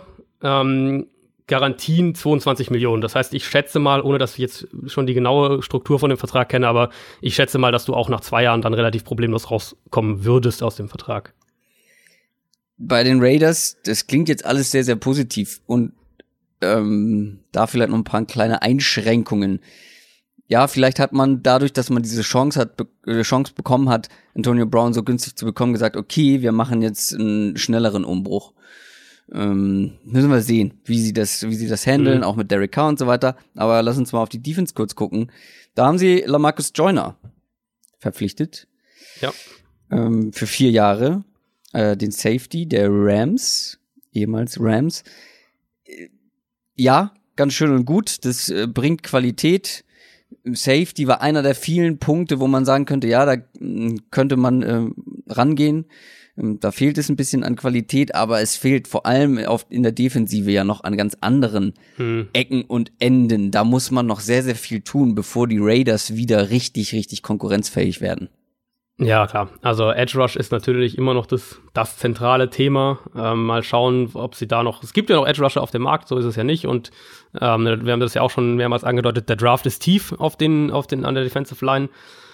mal schauen, wie sie das angehen. Linebacker ist auch immer noch ein großes Thema. Da bin ich auch mal noch gespannt. Auch da, Draft ist tief und ich glaube, auch da sind auch einige ähm, solide Namen auf dem Markt. Also, du könntest wahrscheinlich diese, diese Lücken in der Defense, wenn du es willst, kurzfristig einigermaßen so, so pflastermäßig adressieren. Ähm, ich könnte mir aber vorstellen, dass die Raiders im Moment drauf aus sind, die Defense vielleicht ein bisschen sich langfristig entwickeln zu lassen, also dass sie da noch mehr auf den Draft setzen, in, mit der Offense aber jetzt angreifen zu wollen. Und jetzt kann man, das ist natürlich so ein bisschen so, das passt nicht so ganz zusammen. Ähm, ich, es ist aber so mein Eindruck, wo die Raiders nächstes Jahr hingehen, dass sie nämlich sagen, dass sie eben sagen, wir können defensiv vielleicht auch mit ein bisschen weniger Qualität, damit können wir leben. Wir, wir adressieren noch ein, zwei Positionen. Joyner ist ein guter Spieler, aber wir finden vielleicht noch ein, zwei Edge Rusher. Wir, wir adressieren das oder wir priorisieren das im Draft. Und in der Offense aber wollen wir jetzt diese Feuerkraft haben, um in der NFL 2019 eben mithalten zu können, so wie die NFL 2019 funktioniert, nämlich eben vor allem über die Offense und vor allem über das Passing Game. Und die, die Raiders waren ja, das kam gestern ein Bericht ähm, raus von, glaube, von, von The Athletic hat es berichtet, nämlich, dass die Raiders auch sehr, sehr lange noch im Rennen um Le'Veon Bell tatsächlich mit dabei waren, dass die, äh, dass die wohl intern wirklich gedacht haben, sie hätten eine Chance auf Bell, wenn Bell nicht das höchste Angebot annimmt. Also wenn Bell nicht sagt, ich nehme definitiv das, den, ich gehe zum meistbietenden, das waren halt im Endeffekt die Jets, hat man in Oakland wohl gedacht, dass ähm, er eigentlich lieber für die Raiders spielen würde und die Raiders waren da wirklich auch lange noch mit dabei. Und sie haben ja jetzt auch noch in Trent Brown investiert. Das muss man ja auch noch dann ähm, auch noch aufführen, war ja auch, ist auch einer der größten Deals jetzt, der bisher, bisher abgeschlossen wurde, der, der Left Tackle von den Patriots. Ähm, klar, auch für viel Geld, Punkt eins, Punkt zwei, aber eben in der Free Agency wird nun mal überbezahlt. Das, das, ist, das liegt in der Natur der Sache. Ich denke auch, dass Brown, dass das Trent Brown gute Anlagen hat ähm, in New England, aber eben durch die Umstände, durch das Coaching, durch Brady deutlich besser aussah, als er zumindest aktuell ist. Trotzdem ist auch der eben natürlich ein, ein riesiges Upgrade über das, was sie letztes Jahr hatten. Und das kommt für mich dann alles wieder so zu dem, zu dem Punkt zurück, den ich am Anfang jetzt von den Raiders gesagt hatte. Die Raiders haben uns gezeigt, wo sie ihr Team sehen. Und für mich ist das, sie glauben, dass sie dieses Jahr die Kurve bekommen können, um dann nächstes Jahr, wenn sie nach Las Vegas gehen, richtig angreifen zu können. Und das ist für mich die Message, die sie mit diesen Verpflichtungen so ein bisschen rüberbringen. Wo sehen denn die Steelers ihr Team nach den Abgängen von Antonio Brown und Livian Bell, über den wir gleich auch noch mal ein bisschen sprechen? Ähm, wo sehen die sich denn momentan? Was glaubst du? Ich bei den Steelers habe ich immer noch den Eindruck, ähm, ich glaube, dass wir das auch in, einer, in, einer, irgendeiner, der, in irgendeiner der Brown News Segmente mal thematisiert hatten, dass die echt auch einen Fokus jetzt drauf legen, wie der Charakter und die Kultur von ihrem Team ist. Und ähm, dass sie gesagt haben, wir haben diese Spieler, die, ähm, die, die super sind, die, die zu den Besten auf ihrer Position gehören, in Brown, in Bell, ähm, aber intern passt es für uns einfach nicht. Und wir, wir wollen jetzt ein Team haben, das wir wollen Mike Tomlin wieder stärken, unseren Headcoach, und wir wollen ein Team haben, das, das charakterlich zusammenpasst und wo wir das Gefühl haben, das ist wirklich ein, ein, ein eingeschworenes, eine eingeschworene Mannschaft, so, um es mal ganz, ganz äh, platt zu sagen. Und das kann natürlich, also das ist auch ein Punkt, den, das ist ein Punkt, den wir für uns, der für uns unmöglich zu analysieren ist, weil wir die internen Dynamiken in so einem Team letztlich nicht einschätzen können. Wir können nur auf das äh, von dem ausgehen, was wir eben mitkriegen aus dem Team. Aber natürlich sind die Steelers viel schlechter geworden. Und die, sie haben für mich jetzt immer noch die, das große Fragezeichen, was machen sie? Holen sie noch irgendwie einen Nummer 1 Receiver? Ist Moncrief, wenn sie den jetzt wirklich holen, ist das ihr, ihre Antwort quasi gewissermaßen? Also ist, ist Moncrief und, und Juju das neue Duo mit James Washington dahinter? Ähm, das wäre natürlich ein deutliches Downgrade zu Antonio Brown davor. Was die Steelers immer noch haben, für mich ist eine der besten Offensive Lines und eine der besten Defensive Lines in der NFL. Und damit kannst du definitiv aufbauen oder darauf kannst du definitiv aufbauen und damit kannst du auch Spiele gewinnen. Und die Steelers, mhm. wenn ich jetzt auf die Division schaue, natürlich sind die Browns jetzt gerade so in aller Munde. Ähm, und wenn ich heute raten müsste, würde ich wahrscheinlich sogar auch die Browns als Division-Sieger tippen. Aber die Steelers abzuschreiben ist, das, das äh, würde ich auf keinen Fall machen. Die sind jetzt im Moment, sind die schlechter als letztes Jahr. Aber wie gesagt, Offensive Line, Defensive Line sind immer noch extrem gut. Die haben in ihre Secondary ähm, jetzt schon investiert mit, mit Steven Nelson. Mhm. Sie haben immer noch Big Ben, der nach wie vor ein Top 10, Top, was auch immer, Top 12 Quarterback definitiv in der NFL ist. Und ich, ja, ich wollte gerade sagen, du hast bisher äh, Roethlisberger unterschlagen. Ja, ähm, gut, ja. Also ich meine, da danach genau. sehen sich viele Teams nach so einem Quarterback.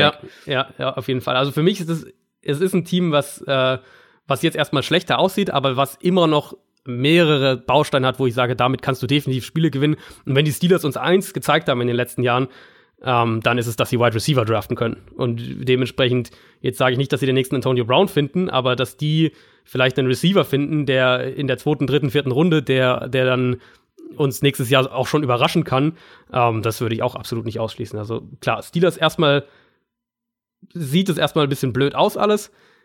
Gerade der Dead Cap von Antonio Brown glaub, ist, ist echt ein, ein Problem oder ist echt ein heftiger, ein heftiger Tiefschlag. Aber das ist immer noch ein Team, das man auch für, für, für Playoffs auf dem Zettel haben muss. Ich meine, es kommt ja ein Cousin von Antonio Brown dieses Jahr ja, in den Draft. Und ja. noch ein anderer Brown, der Qualität mitbringt als Receiver. Vielleicht ja. bleiben sie sogar bei dem Namen, wer weiß. Aber kommen wir jetzt zum nächsten Spieler, der die Steelers verlassen hat, nämlich Livion Bell. Du hast es schon gesagt, die Jets haben ihn jetzt bekommen. Du hast es lange, lange Zeit prognostiziert. Hm. Ich hatte ja so ein bisschen auf die Ravens gehofft, die wohl auch noch etwas länger im Boot mit drin waren. Die Jets investieren. Und das ist ja eigentlich das, was wir immer sagen. Wenn du deinen günstigen Franchise-Quarterback gefunden hast, dann ist es schon mal schön, äh, aber dann musst du ihm helfen. Dann musst du ihm helfen mit Waffen, mit Playmakern, wie ich immer so schön sage. Und vor allem das fehlte ja den Jets letztes Jahr in der Offense. Und Livian Bell ist eben genau das, eine Waffe für die Offense. Vier Jahre, kriegt ordentlich Geld, ähm, 52,5 Millionen Dollar, 35 davon garantiert, 13,1 im Schnitt. Damit ist er unter Todd Gurley, äh, mhm. insgesamt auch. Wir hatten ja da schon mal drüber gesprochen vor Monaten. Da hast du mich, glaube ich, gefragt, ob ich glaube, dass er mhm. in diese Region von Todd Gurley kommt. Da habe ich gesagt, ja, aber er wird sich ein bisschen was selber quasi davon genommen haben oder er wird ein bisschen darunter sein, eben weil er das Jahr ausgesetzt hat, weil er sich so verhalten hat ähm, jetzt in der letzten Zeit. Das wird ihm vermutlich ein bisschen finanziell geschadet haben. Hm. Der Witz an der ganzen Sache ist ja, ähm, soweit man das hört, das letzte Angebot des Steelers wäre besser für ihn gewesen, oder? Ja, das ist, das ist ein interessantes Thema. Also, und da kommt man auch dann ganz, ganz tief in die, in die Vertrags, wie die Verträge in der NFL funktionieren und welche verschiedenen Garantien es da auch noch gibt und, und überhaupt. Also ich kann es nicht hundertprozentig sicher sagen, aber alles, was ich mir dazu jetzt angelesen habe, ähm, sind in dem Jets-Vertrag wohl insgesamt mehr Garantien, als er in Pittsburgh bekommen hätte. Also er ist quasi mehr, er ist besser abgesichert, wenn man so will. Mhm. Trotzdem hätte er bei den Steelers über die ersten zwei Jahre mehr verdient als jetzt bei den Jets über die ersten zwei Jahre. So zum, also ähm, man kann es so ein bisschen drehen und wenden, wie man will, denke ich. Äh, Im Prinzip Bell, wenn er sich wenn er sich in, in Woche 1 und äh, ich will nichts jinxen, aber wenn er sich jetzt in Woche 1 die Achillessehne reißt, also wirklich schwer, schwer, schwer verletzt, ähm, dann ist der Jets-Vertrag für ihn besser, als es der Steelers-Vertrag gewesen wäre. Wenn er die nächsten drei Jahre noch bei seinem Team spielt, dann wäre der Steelers-Vertrag wohl besser gewesen, den die ihm ja. geboten haben, als es jetzt der Jets-Vertrag ist. Das ist jetzt auch so ein bisschen natürlich wirklich äh, ja. kleinkariert hin und her. Es ist viel Klar, Geld. Genau, es ist viel Geld. Was wir sicher sagen können, durch den, durch den ähm, Holdout letztes Jahr hat er ja auf, auf 14 Millionen Dollar verzichtet. Die wird er nicht mehr reinbekommen. Und auch da kann man es dann wieder als, als äh, als sehr, sehr teure Versicherung sehen, wenn man so will. Dadurch, dass er sich natürlich dann nicht verletzt hat, ein Jahr Pause hatte, weniger Carries hat und so weiter, hat er vielleicht auch von den Jets mehr Geld bekommen, als es andernfalls bekommen hätte. Also da kann man das so ein bisschen hin und her drehen. Ich glaube, in der Gesamtsumme, ähm, wenn wir jetzt von einem von einem normalen Verlauf ausgehen, wäre der Steelers-Vertrag ein bisschen besser gewesen, aber er hat im Jets-Vertrag die Sicherheiten und Garantien bekommen, die er eben haben wollte. Aber aus sportlicher Sicht natürlich für die Jets ähm, das war ein Need. Im Backfield war ja, da, ja. war es relativ mau. Dazu kommt ja, was wir auch letzte, in der Überraschungsfolge, glaube ich, war es, ähm, besprochen haben, mit seinen Qualitäten als Receiver, wenn sie ihn so einsetzen, wie du mhm. das gerne sehen ja. wollen würdest. Ähm, aber sie haben ja nicht, wollen wir noch was zu Bell sagen? Weil sie haben ja sich nur nicht, nicht nur mit Bell ähm, gestärkt und investiert, sie haben ja auch noch ein paar andere Leute dazu geholt, ja, äh, haben ja, ordentlich Geld ausgegeben. Genau, ja. Also ich habe zu Bell eigentlich nur noch ein, zwei Sachen, nämlich einmal genau das, was du gerade gesagt hast. Ähm, ich will gerne sehen, dass sie in dem Passspiel aggressiver einsetzen. Also, das heißt für mich vor allem, ihn weiter von der Line of Scrimmage entfernt ähm, auch einsetzen. Also, dass er, dass seine Targets auch ein bisschen tiefer kommen. Also, dass sein Route Tree ein bisschen erweitert wird gewissermaßen und äh, bin gespannt, ob die, die Jets das machen. Aber ganz klar ist auch Bell im Backfield zu haben, in meinen Augen, das hilft Sam Darnold, bei, das hilft Sam ja. Darnold, weil es ein bisschen Druck von ihm nimmt. Er ist einer der besten Runner der Liga. Er wird Aufmerksamkeit durch die Defense verlangen. Und natürlich kannst du ihn als, als Matchup-Waffe allein dahingehend einsetzen, ähm, dass du ihn in der Formation rumbewegst und dass du dadurch Darnold die Pre-Snap-Reads erleichterst. Und das wird Darnold auf jeden Fall helfen. Man kann jetzt von, von Running Backs halten, was man will. Ähm, ich glaube, manche, manche sind zu, zu harsh damit, äh, wenn, wie sie die Bedeutung der Position runterspielen. Andere, äh, andere sind zu positiv ähm, und, und bewerten die Position zu hoch. Aber Le'Veon Bell wird der Offense helfen und ja, er ist sehr, sehr teuer und gerade wenn wir andere Running Back Deals uns anschauen, ähm, dann glaube ich, dass wir, das, also, wenn du sagst, zum Beispiel Mark Ingram und Tevin Coleman hättest du ja beide haben können für weniger Geld, als Le'Veon Bell jetzt verdient. Aber Bell wird den Jets auf ja, jeden Fall helfen. Sorry, aber Bell ist noch mal was ganz anderes qualitativ als Tevin Coleman und Mark Ingram. Ja. Also, ja. du hättest ja auch, ja klar, hättest du weniger bezahlt, aber halt auch nicht ansatzweise die Playmaker-Qualitäten bekommen, wie jetzt in einem Le'Veon Bell, der ja eben, wie wir sagt, eben beide, ja, mehrere Qualitäten mitbringt, sowohl als Runner als auch im, im Passing Game, wenn sie ihn richtig einsetzen. Apropos Passing Game, genau. Jameson Crowder geht auch ja. zu den Jets. Der hat mir sehr gut gefallen. Das, ja, das den hattest du ja schon, den, den hast du bei dir relativ weit oben. Also du hast Jameson Crowder ähm, ziemlich weit oben so in deinen eigenen Listen gehabt. Mhm. Das war ja auch klar, dass die Jets da, sie brauchen generell eigentlich vor allem in der Offense überall mehr Qualität, vor allem im Receiving Core natürlich auch. Jameson mhm. Crowder ist ein sehr solider Receiver. Bei den Jets fehlt mir jetzt so ein bisschen noch die klare Nummer eins im Receiving Core. Mhm.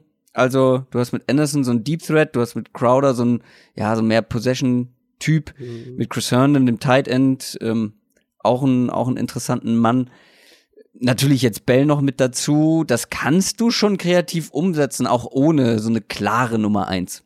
Ja, und du hast auch noch Quincy Anunwa. Der, ja, wo ich immer noch der, nicht so richtig weiß, was ich, ja, was ich von dem halten versteh soll. Verstehe ich, verstehe ich, ist auch immer noch so ein bisschen für mich auch äh, eine Wildcard, aber du hast auf jeden Fall ja, viele Optionen. Das kann man, glaube ich, auf jeden Fall sagen. Und äh, Crowder für mich, also wir haben ja das auch thematisiert, viele Slot-Receiver einfach auf dem Markt. Ähm, Beasley, Randall Cobb, Adam Humphreys waren einfach viele Namen.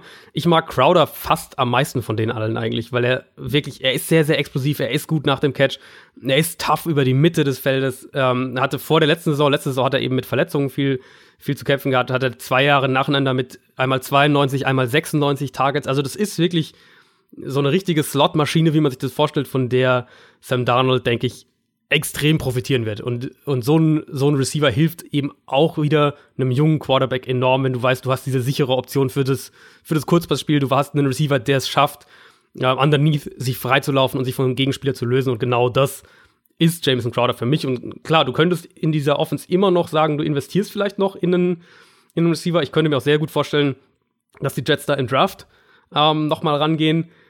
Aber an sich erstmal, wenn du jetzt sagst, du hast, du hast eben Herndon, du hast Robbie Anderson, Inunwa und Crowder und Le'Veon Bell, ja, das ist schon ein Waffenarsenal, mit dem man, denke ich, arbeiten kann. Und es gab noch einen fetten Deal für die Jets. CJ Mosley, der Linebacker. Mhm. Auch das war so ein Punkt ja. im Roster, wo sie mehr Qualität brauchten, ja, aber ja. diese Qualität haben sie auch sehr teuer bezahlt. Er ist mit Abstand der, oder das ist mit Abstand der teuerste Vertrag für einen Inside-Linebacker in der NFL. Ich habe bei mir eine Frage stehen, die aus einem Wort besteht. Gerechtfertigt? Also, für mich, also nein, für mich ehrlicherweise nicht. ähm, grundsätzlich also, wenn ich lange drüber nachdenke, nein. äh, nein. Nee, also grundsätzlich erstmal, ich werde es nie kritisieren, wenn ein Team seinen Quarterback gefunden hat, der unter seinem Rookie-Vertrag spielt und du ähm, und du all in gehst. Und ich verstehe es natürlich auch, dass in der Free Agency Preise nach oben getrieben werden. Und Mosley war natürlich ein Kandidat, der wirklich bei ganz, ganz vielen Teams ähm, auf dem Zettel stand. Die Browns waren ja wohl auch da dabei. Die Coles, die Ravens wollten ihn dann im Endeffekt halten gerne. Die Cardinals waren am Anfang noch dabei. Also das war wirklich auch einfach eine Situation, wo der Markt den Preis hochgetrieben hat. Aber wir sprechen hier eben auch von einem von einem Off-Ball-Linebacker, also einem Inside-Linebacker, der in Coverage durchschnittlich ist, aber da sicher nicht seine Stärken hat, eben im Gegensatz zu einem Luke Kuechly, zu einem Bobby Wagner, zu einem Dion Jones in Atlanta. Die weniger dafür, verdienen alle. Genau, ganz genau. Und dafür ist mir das Preisschild eben einfach zu hoch. Also um das mal so ein bisschen in, in, die, in den Zusammenhang auch zu packen, dass ihr die Zahlen mal so grob eine Idee habt.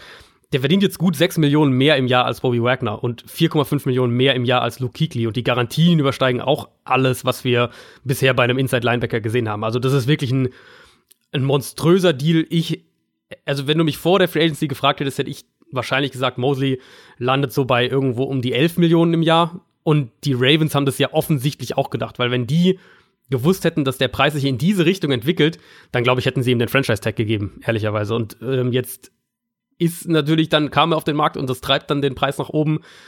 Für mich ist Mosley doch einer der zwei, drei Kandidaten, die deutlich überbezahlt wurden. Ja, da gibt's noch ein paar mehr vielleicht. Ja. Er verdient jetzt garantiert auf jeden Fall so viel wie Nick Foles, mit einem Jahr mehr, muss man dazu sagen. Aber das ist schon eine, eine Stange Geld für einen Linebacker. Ja. Keine Frage. Ähm, haben wir die Jets damit durch? Sie haben sich jetzt noch eine Sache, noch von den Raiders geholt auch.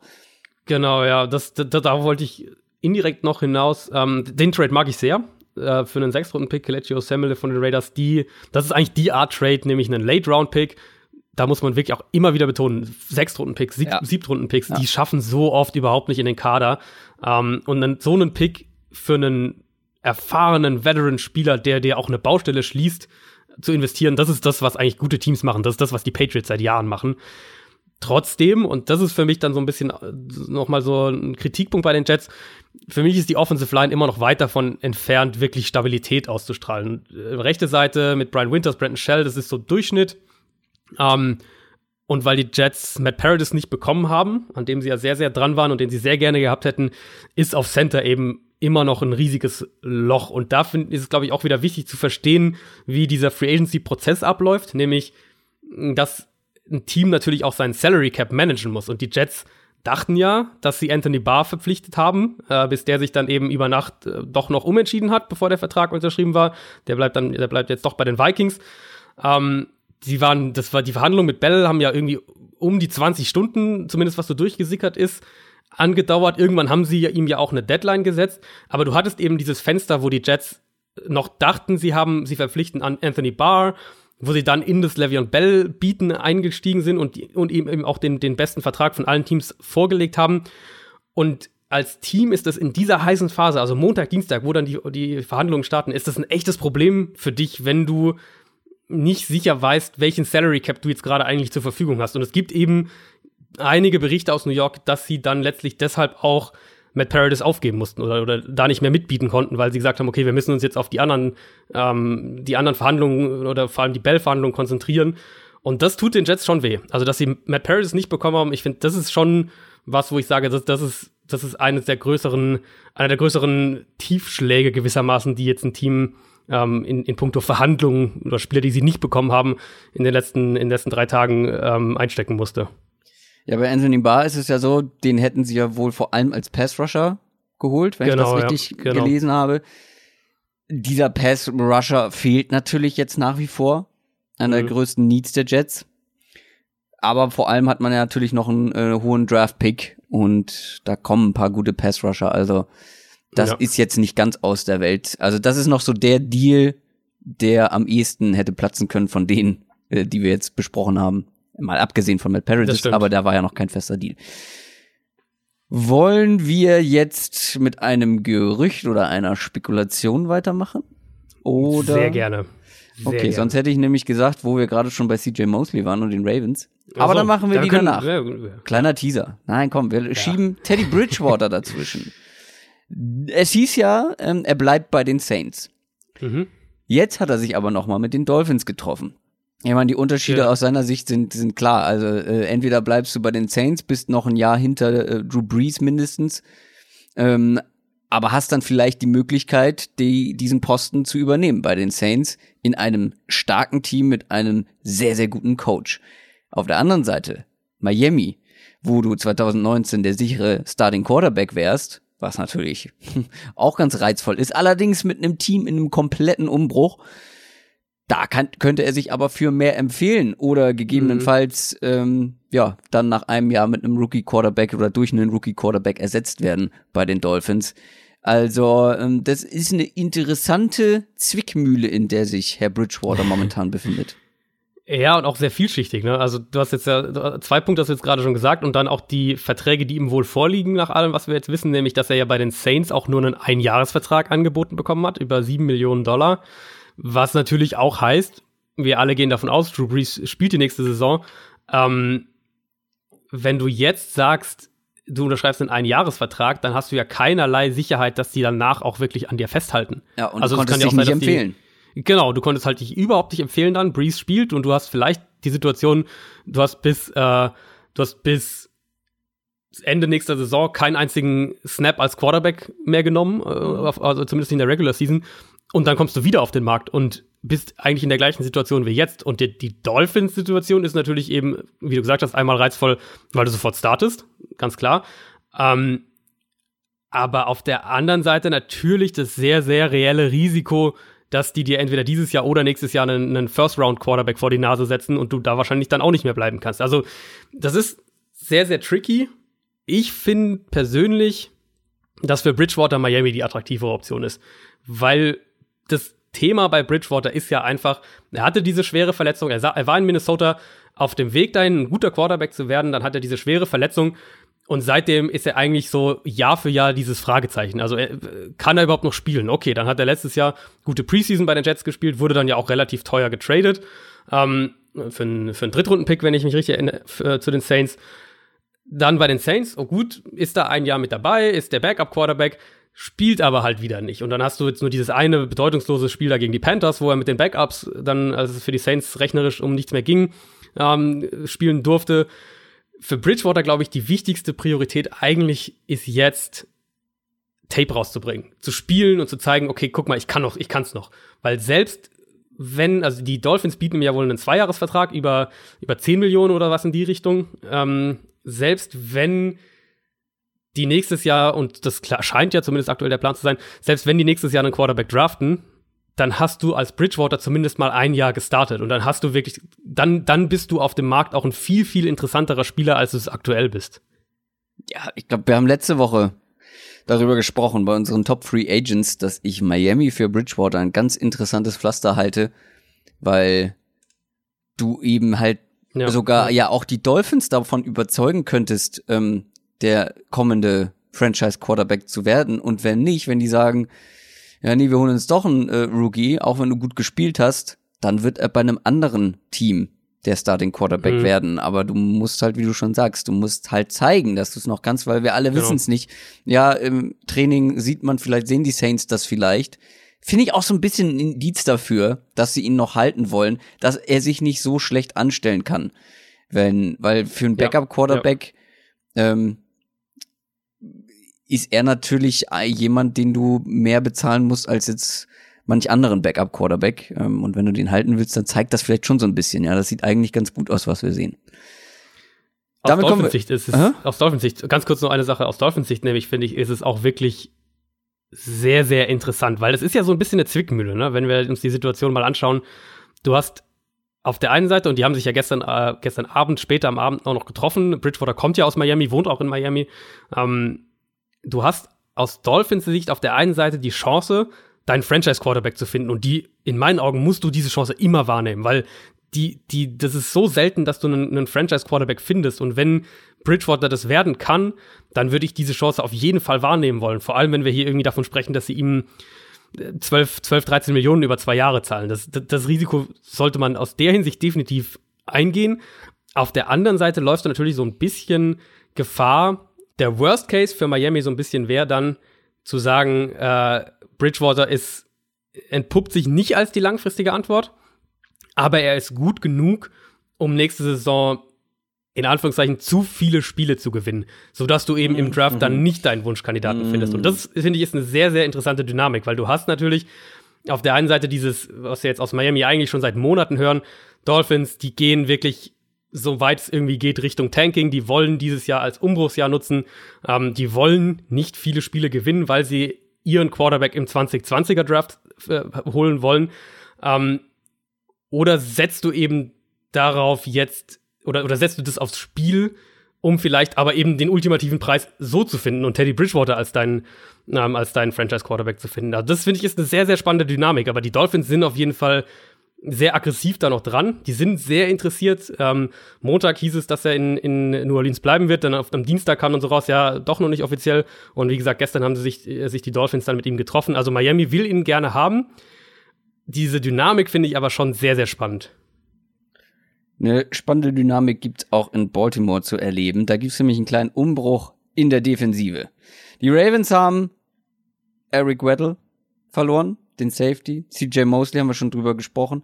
Terrell Sachs, The Darius Smith, alle weg. Das ist eine erhebliche Schwächung dieser Defense. Mhm. Die mussten da einige Verluste hinnehmen, haben aber auf der anderen Seite den aus unserer Sicht besten Safety ähm, auf dem Markt geholt, nämlich Earl Thomas.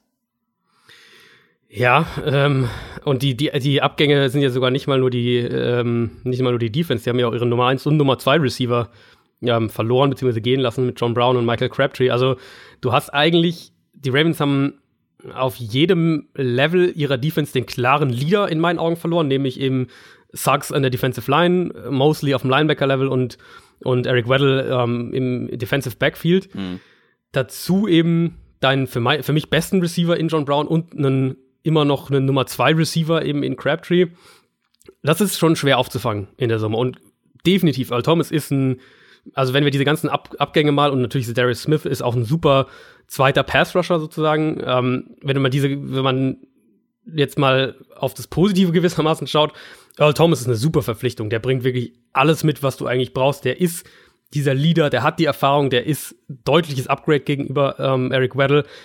Die Defense der Ravens, über die wir ja letzte Saison auch oft gesprochen haben, die ja viel mit, mit äh, Disguise-Looks, mit, die wollen dich vor dem Snap verwirren und vor dem Snap was anderes zeigen als nach dem Snap. All diese Sachen, dafür ist Elite Safety Play ganz, ganz wichtig. Und ähm, wie gesagt, das Earl Thomas ist für uns immer noch der beste Safety, ist für mich der beste, auf jeden Fall der beste Free Safety in der NFL. Den hast du jetzt mit Tony Jefferson zusammen. Das könnte für mich das beste Safety-Duo in der Liga werden. Und damit ist zumindest diese, diese Baustelle ist auf jeden Fall geschlossen. Aber gerade was den Pass Rush angeht, das ist für mich jetzt immer noch ein riesiges Fragezeichen und eben äh, Wide Receiver, weil im Prinzip ist, ist, ist Willie Snead im Moment, ist es im Moment dahin Nummer eins mhm. und dahinter sind es eigentlich nur, nur Fragezeichen. Und klar, du kannst es im Draft adressieren, aber zum einen bin ich überhaupt kein Fan davon, wenn ein Team mit einem so klaren Need in den Draft geht, weil das kann immer gefährlich sein, das kann immer darin resultieren, dass du einen Spieler zu hoch draftest und auf einen guten Spieler, ähm, einen guten Spieler vielleicht liegen lässt. Und wir alle wissen ja auch, dass Wide Receiver, die vom College kommen, in die NFL kommen, ähm, dass die oft ein Jahr brauchen, um sich da so zu akklimatisieren. Plus, es gibt in meinen Augen zumindest bei denen, die ich mir jetzt bisher angeguckt habe, keinen, wo ich sage, ja, der kommt rein und wird direkt ein Nummer 1 Receiver mhm. in der NFL. Also da sind, da sind viele interessante Leute dabei, aber keiner, den ich schon als, als fertigen NFL-Start klaren Receiver sehe. Und sie bräuchten ja einen 1 und einen 2 eigentlich. Ja, also eben. wenn wir jetzt mal auf den, also für mich ist, ist Willie Snead Nummer 3 und eigentlich brauchst du eine neue Nummer 1 und eine neue Nummer 2. Und äh, klar, die Ravens werden viel mit mit, mit äh, Multiple Tight End Sets, also mit zwei, drei Tight Ends auf dem Feld arbeiten, ganz klar. Ähm, das passt auch zu dem, was sie, was sie, denke ich, vom Scheme her machen wollen und, und vom, vom den Play Designs her mit viel, viel Play Action. Ähm, insofern, das passt schon alles zusammen, aber du brauchst in der heutigen NFL trotzdem vernünftige Wide Receiver. Sie haben jetzt noch einen vernünftigen Running Back mit dazu bekommen, mit Mark Ingram, den haben sie sich geholt, ja. statt Living Bell quasi natürlich die deutlich günstigere Alternative, aber auch eine ganz andere. Wir haben gesagt, ja, richtig solider First und Second Down Back, der aber auch im Receiving Game zumindest ein bisschen sicher, sicherere Hände bekommen hat. Ist jetzt kein Receiving äh, mhm. Running Back, nicht falsch verstehen. Aber da zumindest sich so ein bisschen verbessert hat bei den Saints in den letzten Jahren. Ähm, ja. Interessantes Backfield jetzt mit Gus Edwards. Ja, muss man, glaube ich, ja, gar nicht der, so viel zu Punkt, sagen, oder? Der Punkt mit dem Ravens ähm, Backfield und deswegen fand ich auch diese Bell Sache eigentlich gar nicht so sinnvoll. ist ja, wenn wir, wenn wir eines, also wir haben ja große Fragezeichen noch, ob das Passspiel funktioniert, wie Lamar Jackson sich als, als Passer entwickelt, all diese Sachen, eben jetzt, wie gesagt, das Wide Receiver Core, das, das du eigentlich neu aufbauen musst. Aber bei einer Sache können wir uns ja eigentlich sicher sein, nämlich, dass das Run-Game bei den Ravens über das Scheme und die Playdesigns funktioniert, dass du eben viel mit Zone Reads arbeitest, dass Lamar Jackson da eine große Rolle mitspielt und in aller Regel, oder das sollte darin resultieren, ähm, dass sich für den Running Back offene, offene Gaps und, und ich sage jetzt einfach mal ein bisschen überspitzt formuliert, aber einfache Yards ergeben. Und deswegen finde ich, dass es da völlig ausreichend ist, Mark Ingram da reinzustellen ähm, und nicht das Geld in, in Levy und Bell zu investieren. Die Packers haben auch investiert. Und zwar endlich mal in der Free Agency. Sie haben sich zwei. Ich habe eine super, eine super Stat Nugget gleich dazu. Oh schön. Sie haben sich zwei Smiths geholt. Zedarius Smith und Preston Smith. Ähm, und noch dazu Adrian Amos, einer meiner Lieblings-Free Agents, ähm, die ich weit oben auf dem Zettel hatte. Das gefällt mir natürlich sehr. Ich habe sehr kritisiert, dass in der Free Agency bei den Packers zu wenig in, äh, passiert, dass nicht investiert wird.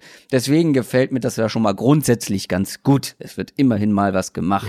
Plus, wir haben es gesagt, Edge Rusher sind ein Need der Packers. Da ja. hat man sich jetzt zwei Edge Spieler geholt. Das ist jetzt nicht vielleicht das Premium Pass Rush Level, aber wenn ja. man guckt, Darius Smith hat eine richtig gute Saison gespielt bei den Ravens ja. ähm, insgesamt. Ähm, den Wert, den wir häufig mal sagen, Quarterback Pressures 61, damit ist er Platz 17 bei den Edge Rushern. Ähm, Im Vergleich dazu Clay Matthews letztes Jahr hatte 30 bei ähnlichen, ähnlich vielen Snaps, wohlgemerkt. Und mit Adrian Amos hast du natürlich einen Safety bekommen, der ein sehr guter Clinton Dix Ersatz ist. Ich mag das eigentlich, was die Packers da gemacht haben. Also sie haben, klar, sie haben jetzt keinen Elite-Edge-Rusher sich geholt, aber ehrlicherweise gab es den ja auch nicht. Also äh, Trey Flowers kommt dem noch am nächsten, ist ja aber auch kein klassischer Edge-Rusher, sondern ist vor ja. allem ein ein äh, Defensive Lineman, ähm, den du eben flexibel einsetzen kannst. Das ist ja seine große Qualität auch, dass du ihn als Defensive End einsetzen kannst, dass er Druck auf den Quarterback machen kann, dass er aber auch ein guter Defensive Tackle ist, dass du nach innen eben ähm, schieben kannst. Und der hätte für mich auch gar nicht zu den Packers gepasst vom vom vom Scheme her, was die Packers spielen und was was Mike Patton auch machen will. Und jetzt hast du ähm, dir zwei Edge Rusher geholt, finde ich, die, wo man jetzt bei beiden nicht sagen würde, das ist ein, ein dominanter Nummer 1 Edge Rusher, aber zusammen, glaube ich, können die im Duo, können die ein super Duo, mhm. ein super Tandem eigentlich sein. Und das ähm, finde ich macht schon Sinn. Ich war auch ein bisschen überrascht, dass sie tatsächlich jetzt mal so aggressiv sind, aber es zeigt uns ja auch ein bisschen, dass die, dass die Botschaft angekommen ist, wenn man so will, und dass Green Bay jetzt mal ähm, jetzt angreifen und das Rogers Fenster auch ausnutzen will. Und das, das Stat Nugget, das ich dazu gefunden habe, die Packers haben ja diese, diese Deals, die wurden ja alle innerhalb von, ich glaube, vier Stunden am Dienstag ähm, äh, eingetütet. Und in diesen vier Stunden haben die Packers in der Summe, im Gesamtvolumen, mehr Geld für Free Agents von außerhalb ausgegeben als in den acht Jahren Free Agency davor. Es ist halt schon wirklich krass. Boah, das ist wirklich krass. Aber das ist genau das, was ich gesagt habe. Du musst es eben ausnutzen mit, mit Aaron Rodgers. Du musst ihm quasi eine Defense dahinstellen, die es auch ermöglicht, dass Aaron Rodgers so häufig wie möglich ja. aufs Feld kommt und so schnell wie möglich wieder aufs Feld kommt. Das ist die einzig sinnvolle Option in meinen Augen, da zu investieren. Und wie du schon gesagt hast, ja, es gab ja gar keine anderen Lösungen und da hat man sich jetzt halt zwei geholt, die wirklich echt gut gespielt haben äh, im letzten Jahr und vor allem besser als das, was sie ähm, selber hatten. Und das ist auf jeden Fall eine Verbesserung. Und ja. äh, wie gesagt, auch Adrian Amos, ähm, interessanter Kandidat. Es gibt noch ein, ja, ja. noch ein weiteres Team in der gleichen Division, die auch ordentlich investiert haben, nämlich die Detroit Lions. Die haben sich auch einige Spieler geholt, auch ein paar interessanten, interessante Namen äh, mit dabei gewesen. Vor allem natürlich Trey Flowers, über den wir viel gesprochen haben. Justin Coleman, Danny Amendola, Jesse James haben wir hier noch stehen. Das ist eine spannende Entwicklung, finde ich, was bei den Lions da momentan passiert. So ein bisschen auch unterm Radar das Ganze. Also, wenn man sich jetzt zum Beispiel mal die Offense anguckt, wo sie jetzt Amendola und James dazu geholt haben, und Kenny Golladay, Marvin Jones, Danny Amendola, das ist schon eins der besseren Receiving Cores, wie ich finde. Äh, Jesse James als Tight End mit dazu. ja, auch okay. Und dann Carrion Johnson im Backfield nicht zu vergessen. Ähm, und dann natürlich die Defense, ja, da gibt's vielleicht noch ein paar, paar Baustellen, aber mit Trey Flowers haben sie da in Sachen Pass Rush schon einiges gelöst bekommen. Ähm, ist vor allem eine witzige Entwicklung, weil es ja doch ein sehr starker Patriots ja, das sowieso. drauf ist. Ne? Also Flowers natürlich hat mehrere Jahre ähm, unter Matt Patricia in New England noch gespielt. Dann haben sie sich äh, eben Justin Coleman geholt, jetzt aus Seattle. Der war ja aber auch vorher in New England. Amendola natürlich auch vorher in New England gewesen. Also so ein bisschen ähm, Patricia aber holt sich vertraute Leute so ein wenig. Ja, aber macht doch auch total Sinn. Du gehst ja ein kleineres ja. Risiko ein, wenn ja. der Head Coach schon weiß, okay, mit denen kann ich.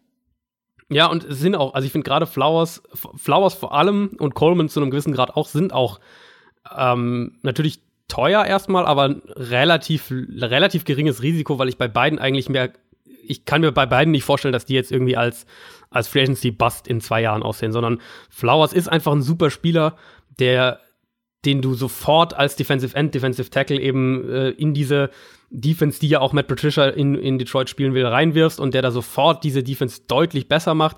Und Justin Coleman war eben jetzt einer der besten Slot-Cornerbacks oder einer der, der fünf, sechs, sieben besten Slot-Cornerbacks der Liga letztes Jahr.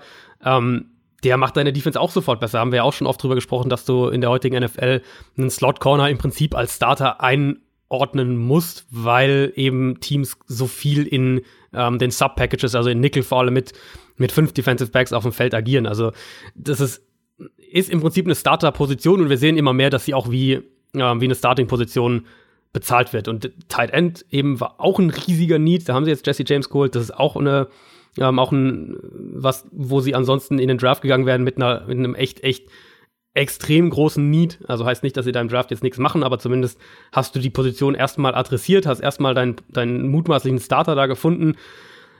Ähm, ich bin noch gespannt, wie das offensiv vor allem aussieht. Weil, also defensiv, glaube ich, erkennen wir jetzt immer mehr, dass es eben schon in die Richtung, äh, Richtung Patriots Defense gehen soll. Also sie haben ja sich auch schon Damon Harrison letztes, letztes Jahr noch von den Giants geholt, der natürlich auch super in das reinpasst, was New England eben gerne macht, was sie mit, mit dominanten Defensive Tackles, die aber mehr, ähm, mehr die Line of Scrimmage kontrollieren, als sie zu attackieren, wenn man so will. Ähm, Trey Flowers jetzt eben noch dazu. A. Sean Robinson hast du ja da eben auch. Also schon wirklich gute, gute Spieler, viel Qualität jetzt.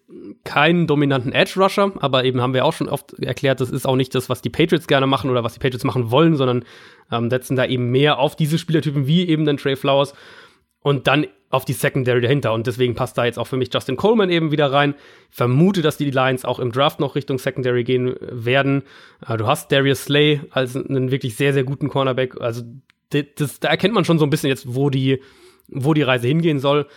Offensiv, ähm, du, sie haben ja Daryl Bevel als ihren Offensive Coordinator geholt und das klingt für mich alles immer noch so ein bisschen, als würden sie da mehr auf das Run-Game setzen wollen. Und das fände ich ehrlicherweise ein bisschen, oder das würde ich nicht so ganz verstehen, wenn wir, wenn du Matthew Stafford als deinen Quarterback hast und du hast das Receiver-Core gerade aufgezählt, also du hast wirklich auch Waffen. Deswegen bin ich, da sehe ich noch nicht so ganz das Bild, wie das offensiv aussehen wird. Aber keine Frage, die Lions sind ähm, deutlich besser geworden und ich finde auch, dass sie im Rahmen dieser Free Agency, das muss man ja immer berücksichtigen, dass sie sich nicht ähm, dass sie jetzt nicht irgendwo brutal eine Position oder einen Spieler überbezahlt haben, sondern das ist alles noch so einigermaßen im Rahmen. Apropos überbezahlen. Lass uns zu einem anderen Team kommen, wo du in unsere in unseren Ablauf geschrieben hast Redskins und dann UGH Punkt. Und ich habe die ganze Zeit überlegt, was meint er denn mit UGH? Was ist für was steht denn das?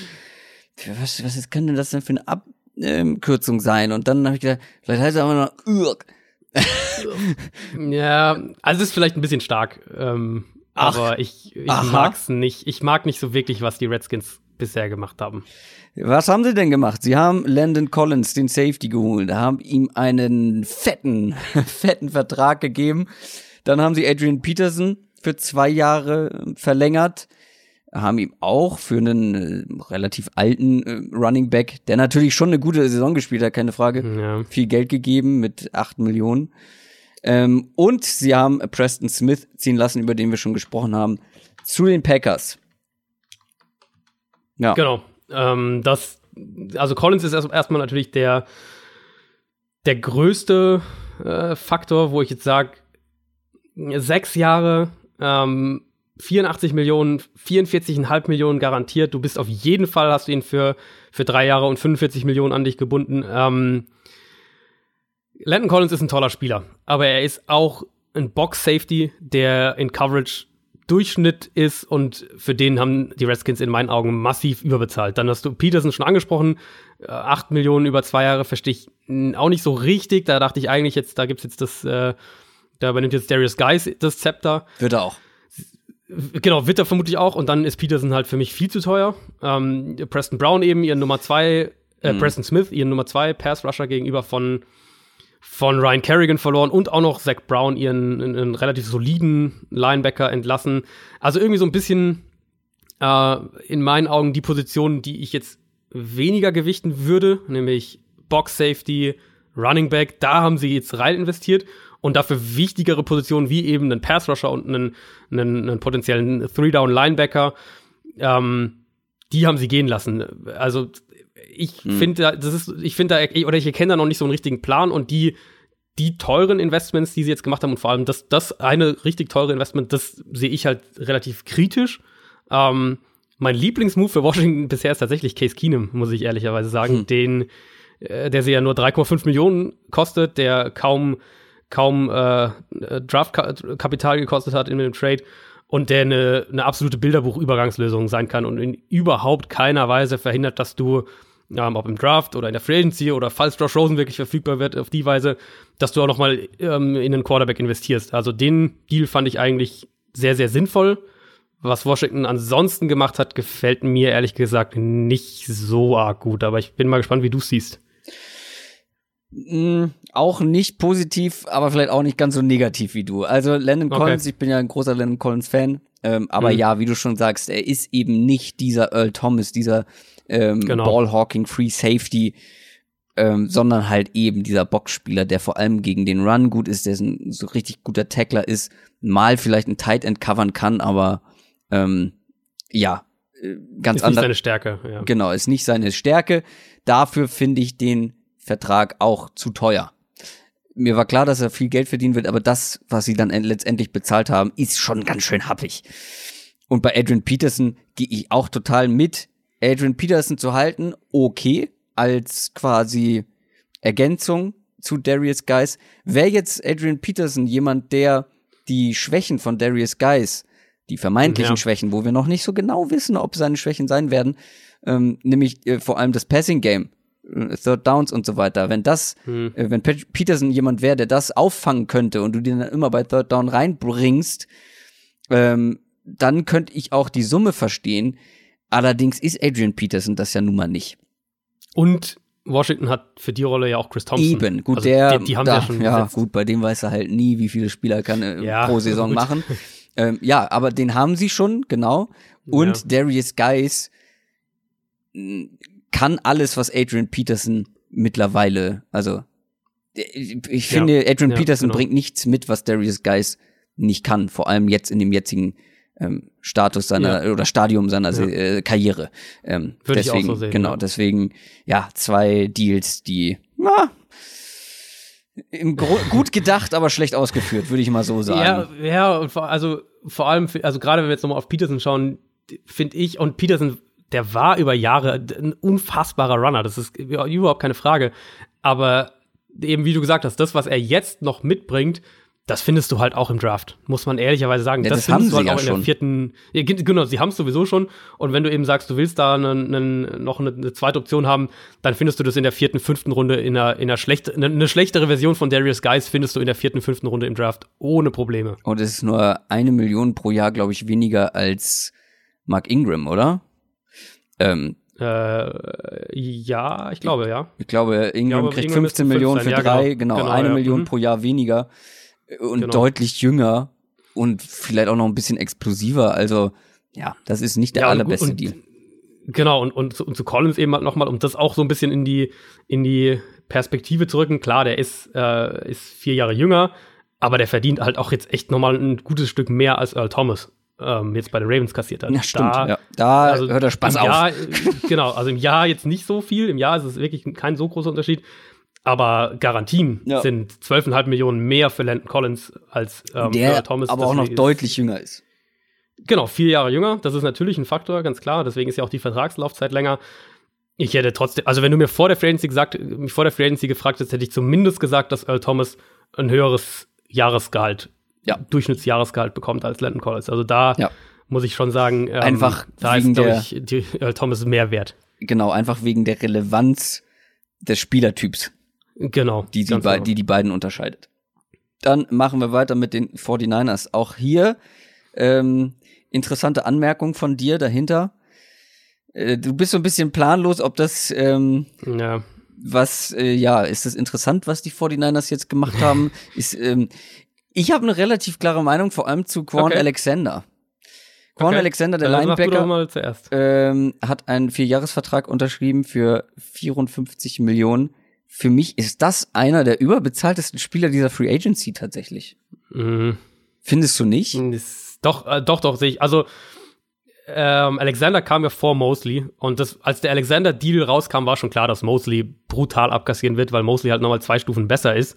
Aber sehe ich an sich genauso. Also, als der Alexander-Deal rauskam, habe ich auch gesagt, das ist viel zu viel Geld. Natürlich war Linebacker ähm, ein großer Need Ja. bei den 49ers, aber Alexander kommt zum einen von einer schweren Verletzung zurück, hat sich das Kreuzband gerissen im, im Oktober, wenn ich nicht alles täusche. Ich glaube, er hat sieben Spiele gemacht auf jeden Fall. Ja, genau, ja, kommt, dann kommt ja ungefähr hin. Ähm, über seine ganze Karriere gesehen ein horrend schlechter Tackler. Also PFF hat da, Pro Football Focus Hm. hat da ein paar Stats rausgehauen, was der über die letzten vier Jahre an, Ja. an Tackles verpasst hat. Das Ja. ist unglaublich. Ähm, dadurch natürlich anfällig in Run Defense, wenn wenn er wenn es um Yards nach dem Catch und so weiter geht. Ja, du hast jetzt ein Linebacker Duo zusammen mit Fred Warner, was was viel Speed, viel Explosivität mitbringt, dadurch auch viel Reichweite mitbringt und Alexander in Coverage ist immerhin irgendwo im Durchschnitt, äh, was Linebacker angeht, aber der Deal ist schon auch echt echt teuer. Die Struktur ist okay vom Vertrag. Die kommen, die können nach einem Jahr relativ günstig, glaube ich, wieder rauskommen aus dem Deal. Also die Struktur vom Vertrag, die passt einigermaßen. Ähm, Garantien sind jetzt auch nicht so hoch, aber insgesamt ist das schon echt ein, ein ziemlich satter Vertrag. Dann gab es noch einen Trade. D. Ford ist von den Mhm. Chiefs zu den 49ers gegangen für einen Second-Round-Pick, aber für den Draft nächstes Jahr.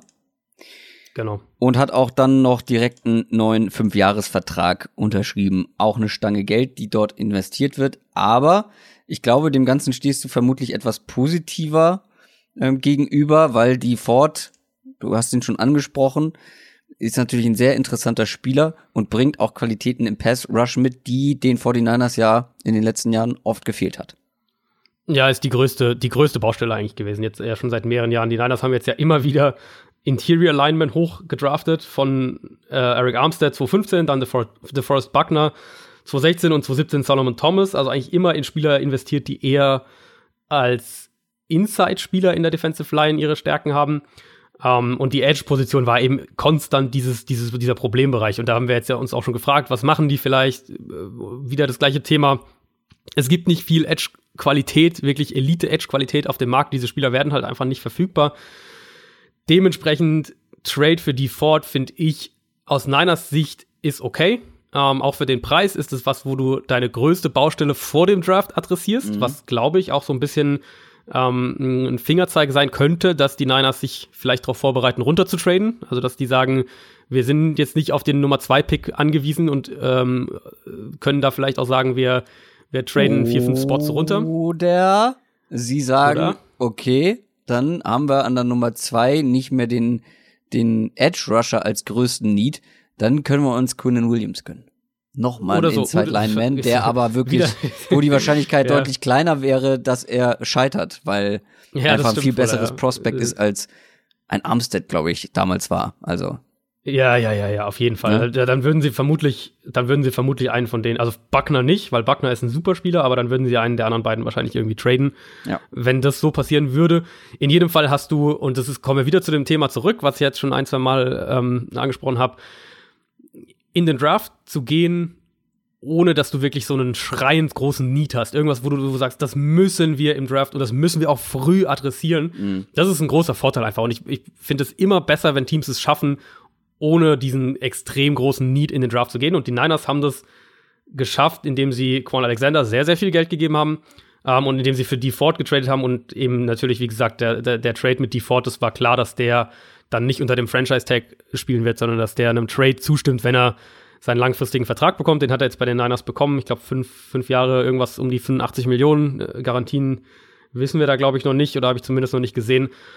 Aber wie, also ich verstehe es aus Chiefs Sicht ehrlich gesagt nicht so ganz, weil die haben sich jetzt ja von ihren beiden Edge Rushern getrennt und ja, die stellen ihre Front um, aber das sollte kein, kein Argument sein, weil eben Teams sowieso größtenteils in, in den Sub-Packages in der Defense sind. Also aus Chiefs Sicht verstehe ich das nicht so ganz. Aus Niners Sicht macht es Sinn und einen Zweitrunden-Pick in einen, in einen Edge Rusher zu investieren, der jetzt so eine herausragende Saison hatte wie die Ford letztes Jahr, das finde ich auch okay. Und noch eine dritte Verpflichtung haben die 49ers, nämlich Tevin Coleman, den Running Back, mhm. der für zwei Jahre wohl 10 Millionen bekommen soll. Ja, da war genau. ich äh, überrascht. Das ist ja. nicht teuer für einen Running Back, der gute Ansätze gezeigt hat, noch relativ jung ist, der von einem Jahr definitiv mehr Geld in der Free Agency mhm. bekommen hat. Das ist jetzt ein ganz inter interessantes Backfield. Mal sehen, ob es so bleibt. Jarek McKinnon, der sich ja letztes Jahr schwer verletzt hat, dem sie viel Geld äh, in dem ersten ja. Jahr gezahlt hat, wo er dann nicht gespielt hat, ähm, mit Breeder noch dabei und Tevin Coleman. Bin gespannt, ob sie mit allen dreien so in die Saison gehen. Aber ja, Tevin Coleman für fünf Millionen im Jahr, ja, das, ich finde, das ist, äh, das kann man so machen. Das, der, der Deal ist an sich ist voll okay. Es ist ja so ein bisschen, hat man den Eindruck, dass es so ein bisschen der Sweet Spot äh, irgendwie war, ne? Also Mark Ingram 5 Millionen im Jahr, Tevin Coleman 5 Millionen im Jahr, dass das so ein bisschen das ist, was Teams für so einen, einen Running Back dieser Kategorie, dieser ja. zweiten, zweiten Garde, sage ich jetzt mal so ja. ungefähr, ähm, das sind Teams bereit sind, die Summe ungefähr zu investieren. Coleman ich mag ihn sehr. Ähm, hatte ja, glaube ich, in einer der, der Free Agency Preview Folgen auch mal ein bisschen gesagt, ähm, passt natürlich perfekt in das, äh, das Outside Zone Scheme ja, von Kyle Shanahan. Ganz, ganz klar ist da einer der besten, ja auch für mich da auch der beste Runner auch ähm, in der Hinsicht, den die Niners jetzt haben. Hat ja auch mit ähm, Shanahan schon zusammengearbeitet bei den genau, Falcons. Äh, genau, mit Atlanta und da hat er auch seine, seine besten, seine beste Saison gehabt, die Super Bowl ähm, Saison von den Falcons, als sie in den Super Bowl gekommen sind wie du schon gesagt hast, du hast jetzt ein sehr, sehr großes Überangebot. Du musst ja bei den Niners, musst du ja auch noch Kyle Juszczyk eigentlich dazu zählen, weil, weil kein Team setzt den Fullback so häufig ein wie die 49ers. Und da ist jetzt schon sehr, sehr viel Geld in das Backfield ähm, investiert. Und bin ich auch gespannt, wie da der Plan im Endeffekt aussieht. Ob sie vielleicht noch irgendwie einen von denen traden ähm, oder ob sie, ob Kyle Shannon auch sagt, äh, wir, wir setzen da lieber auf eine wirklich starke Rotation und du kannst die ja alle, und das ist dann natürlich so ein bisschen, vor allem eben auch Coleman und McKinnon und Juszczyk machen sie ja sowieso ähm, super als, als Matchup-Waffen einsetzen. Und, und zusammen mit George Kittle haben die Niners da jetzt echt ein sehr, sehr interessantes Waffenarsenal, wo ich auch davon überzeugt bin, dass, dass Shanahan damit sehr, sehr viel Spaß haben kann. Dann lass uns doch noch mal ein paar Deals abklappern, die jetzt in den letzten Tagen gemacht wurden. Wir haben eine sehr, sehr nette Nachricht bekommen, und zwar von einem Hörer aus China. Aus Chaoyang in Peking, glaube ich. Wenn das, keine Ahnung, ob das so richtig ausgesprochen äh, wird und ob Chaoyang überhaupt ein Ort ist. Wie auch immer, auf jeden Fall hört er uns von sehr weit weg, hat kein Social Media, ist da komplett abgeschnitten, hat uns deswegen eine Mail geschrieben über die Homepage und uns gebeten oder uns gefragt, ob wir nicht auch über den äh, über die Panthers sprechen und hm. vor allem, dass sie Matt Paradis äh, mhm. verpflichtet haben. Natürlich machen wir das. Lieber, warte, wie heißt er? Ivo. Natürlich sprechen also wir über nicht, diesen Deal. Als ob ich, äh, als ob ich nicht über Matt Paradis Ja, das habe ich mich auch. Wie kann er davon ausgehen, dass du nicht über diesen Deal sprechen willst? Ähm, nee, gefällt mir richtig gut. Den, das ist für mich, Free Agency, wie gesagt, dass da Spieler überbezahlt werden, ist, ist ganz normal. Das kann eben passieren, wenn der Markt so ein bisschen hochgeht, wenn drei, vier Teams in Wettbieten geraten. Der Paradise-Deal für die Panthers, den finde ich super. Drei Jahre, knapp 30 Millionen, das ist vom, vom Jahresdurchschnitt ist das okay. Garantien von 12 Millionen sind völlig okay und du schließt nicht nur eine deiner größten Baustellen, das muss man ja bei den Panthers echt auch sagen. Also Center war ja wirklich, wo, wo man gesagt hat, da, da müssen sie was machen, da haben sie ja Khalil verloren. Ähm, du schließt die nicht nur, man könnte argumentieren, du gibst dir sogar ein, ein Upgrade. Also man könnte argumentieren, dass Paradise sogar noch mal ein Upgrade darstellt. Und das finde ich ist eine, eine super, super Investition, eine super Lösung, die die Panthers da letztlich gefunden haben. Waren ja sonst relativ, relativ ruhig. Ähm, sie haben Daryl Williams, ihren Right Tackle, Swing Tackle, wie auch immer sie ihn jetzt einsetzen werden, für ein Jahr gehalten, was ich auch in Ordnung finde. Der ähm, hatte ein sehr, sehr gutes Jahr, bevor er dann letztes Jahr, ich glaube, fast die ganze Saison oder die ganze Saison verpasst hat, verletzt. Das heißt, dem, den hast du jetzt auch noch mal für ein Jahr da. Wenn du ihn notfalls auf Left Tackle, auf Right Tackle einsetzen musst, dann hast du die Option auch noch. Und wie gesagt, Paradis für mich war das einer der, der Top Free Agents eigentlich generell, die dann letztlich auf den Markt kamen. Und ähm, den haben die Panthers für einen absolut fairen Deal im Endeffekt sich geholt. Erhebliche Schwächung für die Broncos.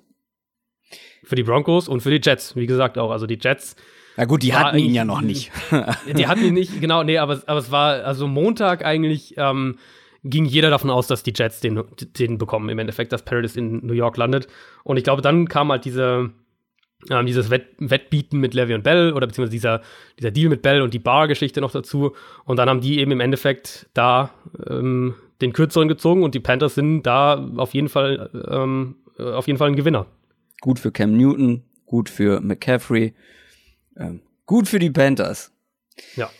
Gut für die Eagles äh, sind auch zwei Deals, wie ich finde, die sie gemacht haben. Zum einen Defensive Tackle Malik Jackson, der von den Jaguars entlassen wurde, und Deshaun Jackson, zweimal Jackson, ähm, den mhm. Wide Receiver von den Buccaneers, beide in der nächsten Saison bei den Philadelphia Eagles. Sehr gezielte, gute Verpflichtungen, wie ich finde. Ja, beides äh, war vor allem äh, Jackson hatten wir ja gesagt, die, die Eagles brauchen mehr Speed. Äh, stimmt. Deshaun Jackson, äh, die Eagles brauchen mehr Speed, mehr Explosivität im Receiving Core. Das war noch so ein bisschen. Du hast ähm, dann, du hast natürlich deinen dominanten Tight End, Zach Ertz für dein Underneath Game, Nelson Aguilar im Slot. Du hast Alshon Jeffrey als diesen großen äh, Big Body Contested Catch Receiver. Aber eben Speed, Explosivität, das hat ihnen noch gefehlt und Deshaun Jackson ähm, bringt genau das immer noch mit, auch wenn er jetzt natürlich schon ein bisschen älter ist. Sie haben ihn relativ günstig dann ertraden können, weil die Bucks sich äh, ihn ansonsten äh, vermutlich auch entlassen hätten.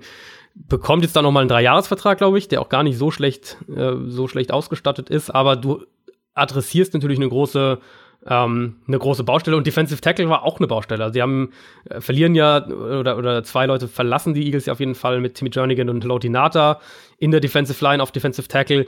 Äh, sie haben sich von Bennett getrennt, der ähm, natürlich End spielt, aber auch Defensive Tackle und mit äh, Malik Jackson bekommst du, glaube ich, einen Spieler, der mm, nicht mehr ganz so dominant ist, wie es vor zwei, drei Jahren noch war. Aber wenn du den jetzt eben neben Derek Barnett, neben Fletcher Cox und neben Brandon Graham stellst, dann wird der, glaube ich, auch noch mal eine bessere Saison spielen, als es zuletzt in Jacksonville der Fall war. Und der wird eine Saison spielen, die ähm, oder, so, also sagen wir, diese Defensive Vierer-Gruppe der Eagles, glaube ich, wird weiter eine, eine, große, große Stärke ja. von diesem Team sein und ja. das ist ganz, ganz wichtig für Philadelphia. Ja, Malik Jackson neben Fletcher Cox, das ist schon eine Interior D-Line. Ja. Da steckt enorm viel Qualität drin. Die Bills versuchen auch wieder ein bisschen Qualität zu bekommen, vor allem in der Offense. Center Mitch Morse ist neu ja. bei den Bills. War vorher bei den Chiefs, hatten wir schon mal drüber gesprochen. Ich glaube, ich hatte ihn bei meinen Under the Radar Leuten mit drin oder hat es knapp nicht mhm. geschafft. Sehr verletzungsanfälliger Center, der aber, wenn er spielt, ein sehr guter Center sein kann. Wide Receiver John Brown, von dem du relativ viel hältst, auch so ein Fall, wenn er fit ist, ein richtig guter, hatte häufig mit Verletzungen zu kämpfen. Spencer Long haben sie schon den Center geholt von den Jets und da frage ich mich ein bisschen, wie er ausgesprochen wird. Tai Nsike? Nsike? Nsike. Nsike? Ja. Äh, Cole Beasley und Andre Roberts. Also da wurde ordentlich in die Offense investiert. Wenn wir nochmal zurückgucken auf letzte Saison, dann ist das aber auch bitter nötig gewesen. Ist bitter nötig, aber wenn ich mir jetzt ein Team und es ist noch früh, Frenzy geht noch ganz, ganz lange, also nicht jetzt äh, irgendwie sich verrückt machen, wenn das eigene Team vielleicht noch inaktiv ist, das muss überhaupt nichts Schlimmes sein. Ähm, wenn ich jetzt aber ein Team rausnehmen müsste, wo ich sage, das sieht mir A nach einem Plan aus und das sind B durch die Bank weg eigentlich vernünftige Verträge und, und gute Verpflichtungen, dann wären es für mich tatsächlich die Buffalo Bills.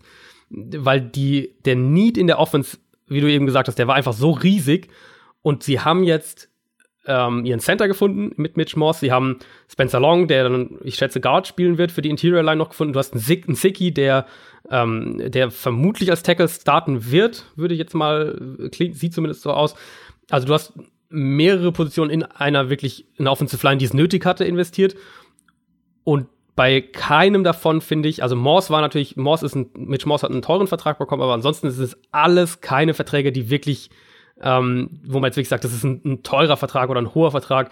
Ähm, das sind alles geringe Garantien, die können aus fast allen diesen Verträgen nach einem Jahr relativ problemlos raus. Bei Mitch es zwei Jahre. Und dann hast du eben dein Receiving Core adressiert. Und Cole Beasley, einer der verlässlichsten Slot-Receiver der letzten drei, vier Jahre in der, in der ganzen NFL.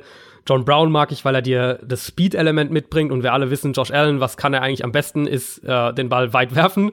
Also gibst du ihm einen Receiver, der auch daraus was machen kann. Und das ist für mich John Brown, der hat, als, als Joe Flacco gespielt hat, war, ähm, hatte der eine super Saison in Baltimore. Das, für mich passt das alles irgendwie super zusammen. Die holen ja vermutlich auch noch Andre Roberts, den den Returner von den Jets, der auch eine super Saison als Returner hatte und der auch billig sein wird. Das, für mich passt das irgendwie alles ganz gut zusammen und das sind alles sinnvolle Investitionen, die deine Offense besser machen, ohne dass du dich irgendwo in, in Unkosten gestürzt hättest oder langfristige Verträge wirklich abgeschlossen hättest. Und das sieht ja. für mich bisher eigentlich echt alles so ähm, sehr, sehr solide aus, was, was die Bills gemacht haben. Und oft ist ja in der Free Agency, das, das darf man auch nicht vergessen, oft ist in der Free Agency solide besser als flashy.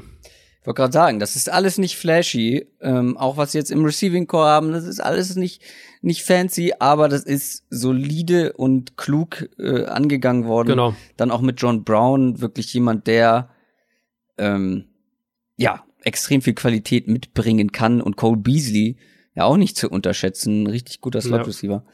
Kommen wir zu den Arizona Cardinals, die haben auch zugeschlagen, mh, hm, zweimal für die Defense mit Jordan Hicks von den Eagles und Terrell Sachs, den wir schon angesprochen haben, von den Ravens. Die beiden spielen in der kommenden Saison in Arizona. Ähnliches Bild, wie wir es bei ein, zwei, ein, zwei anderen Teams ähm, auch schon hatten, finde ich. Die Cardinals haben es jetzt über die letzten Wochen ja schon, die waren ja vorher auch schon relativ aktiv, dadurch, dass sie ja auch die Nummer 1 äh, Priorität auf dem Waiver Wire haben.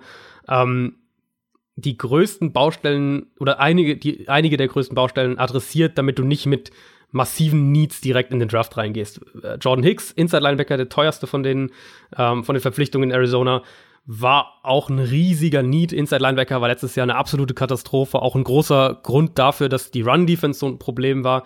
Ähm, Hicks Verletzungen ein bisschen das Thema, ganz klar.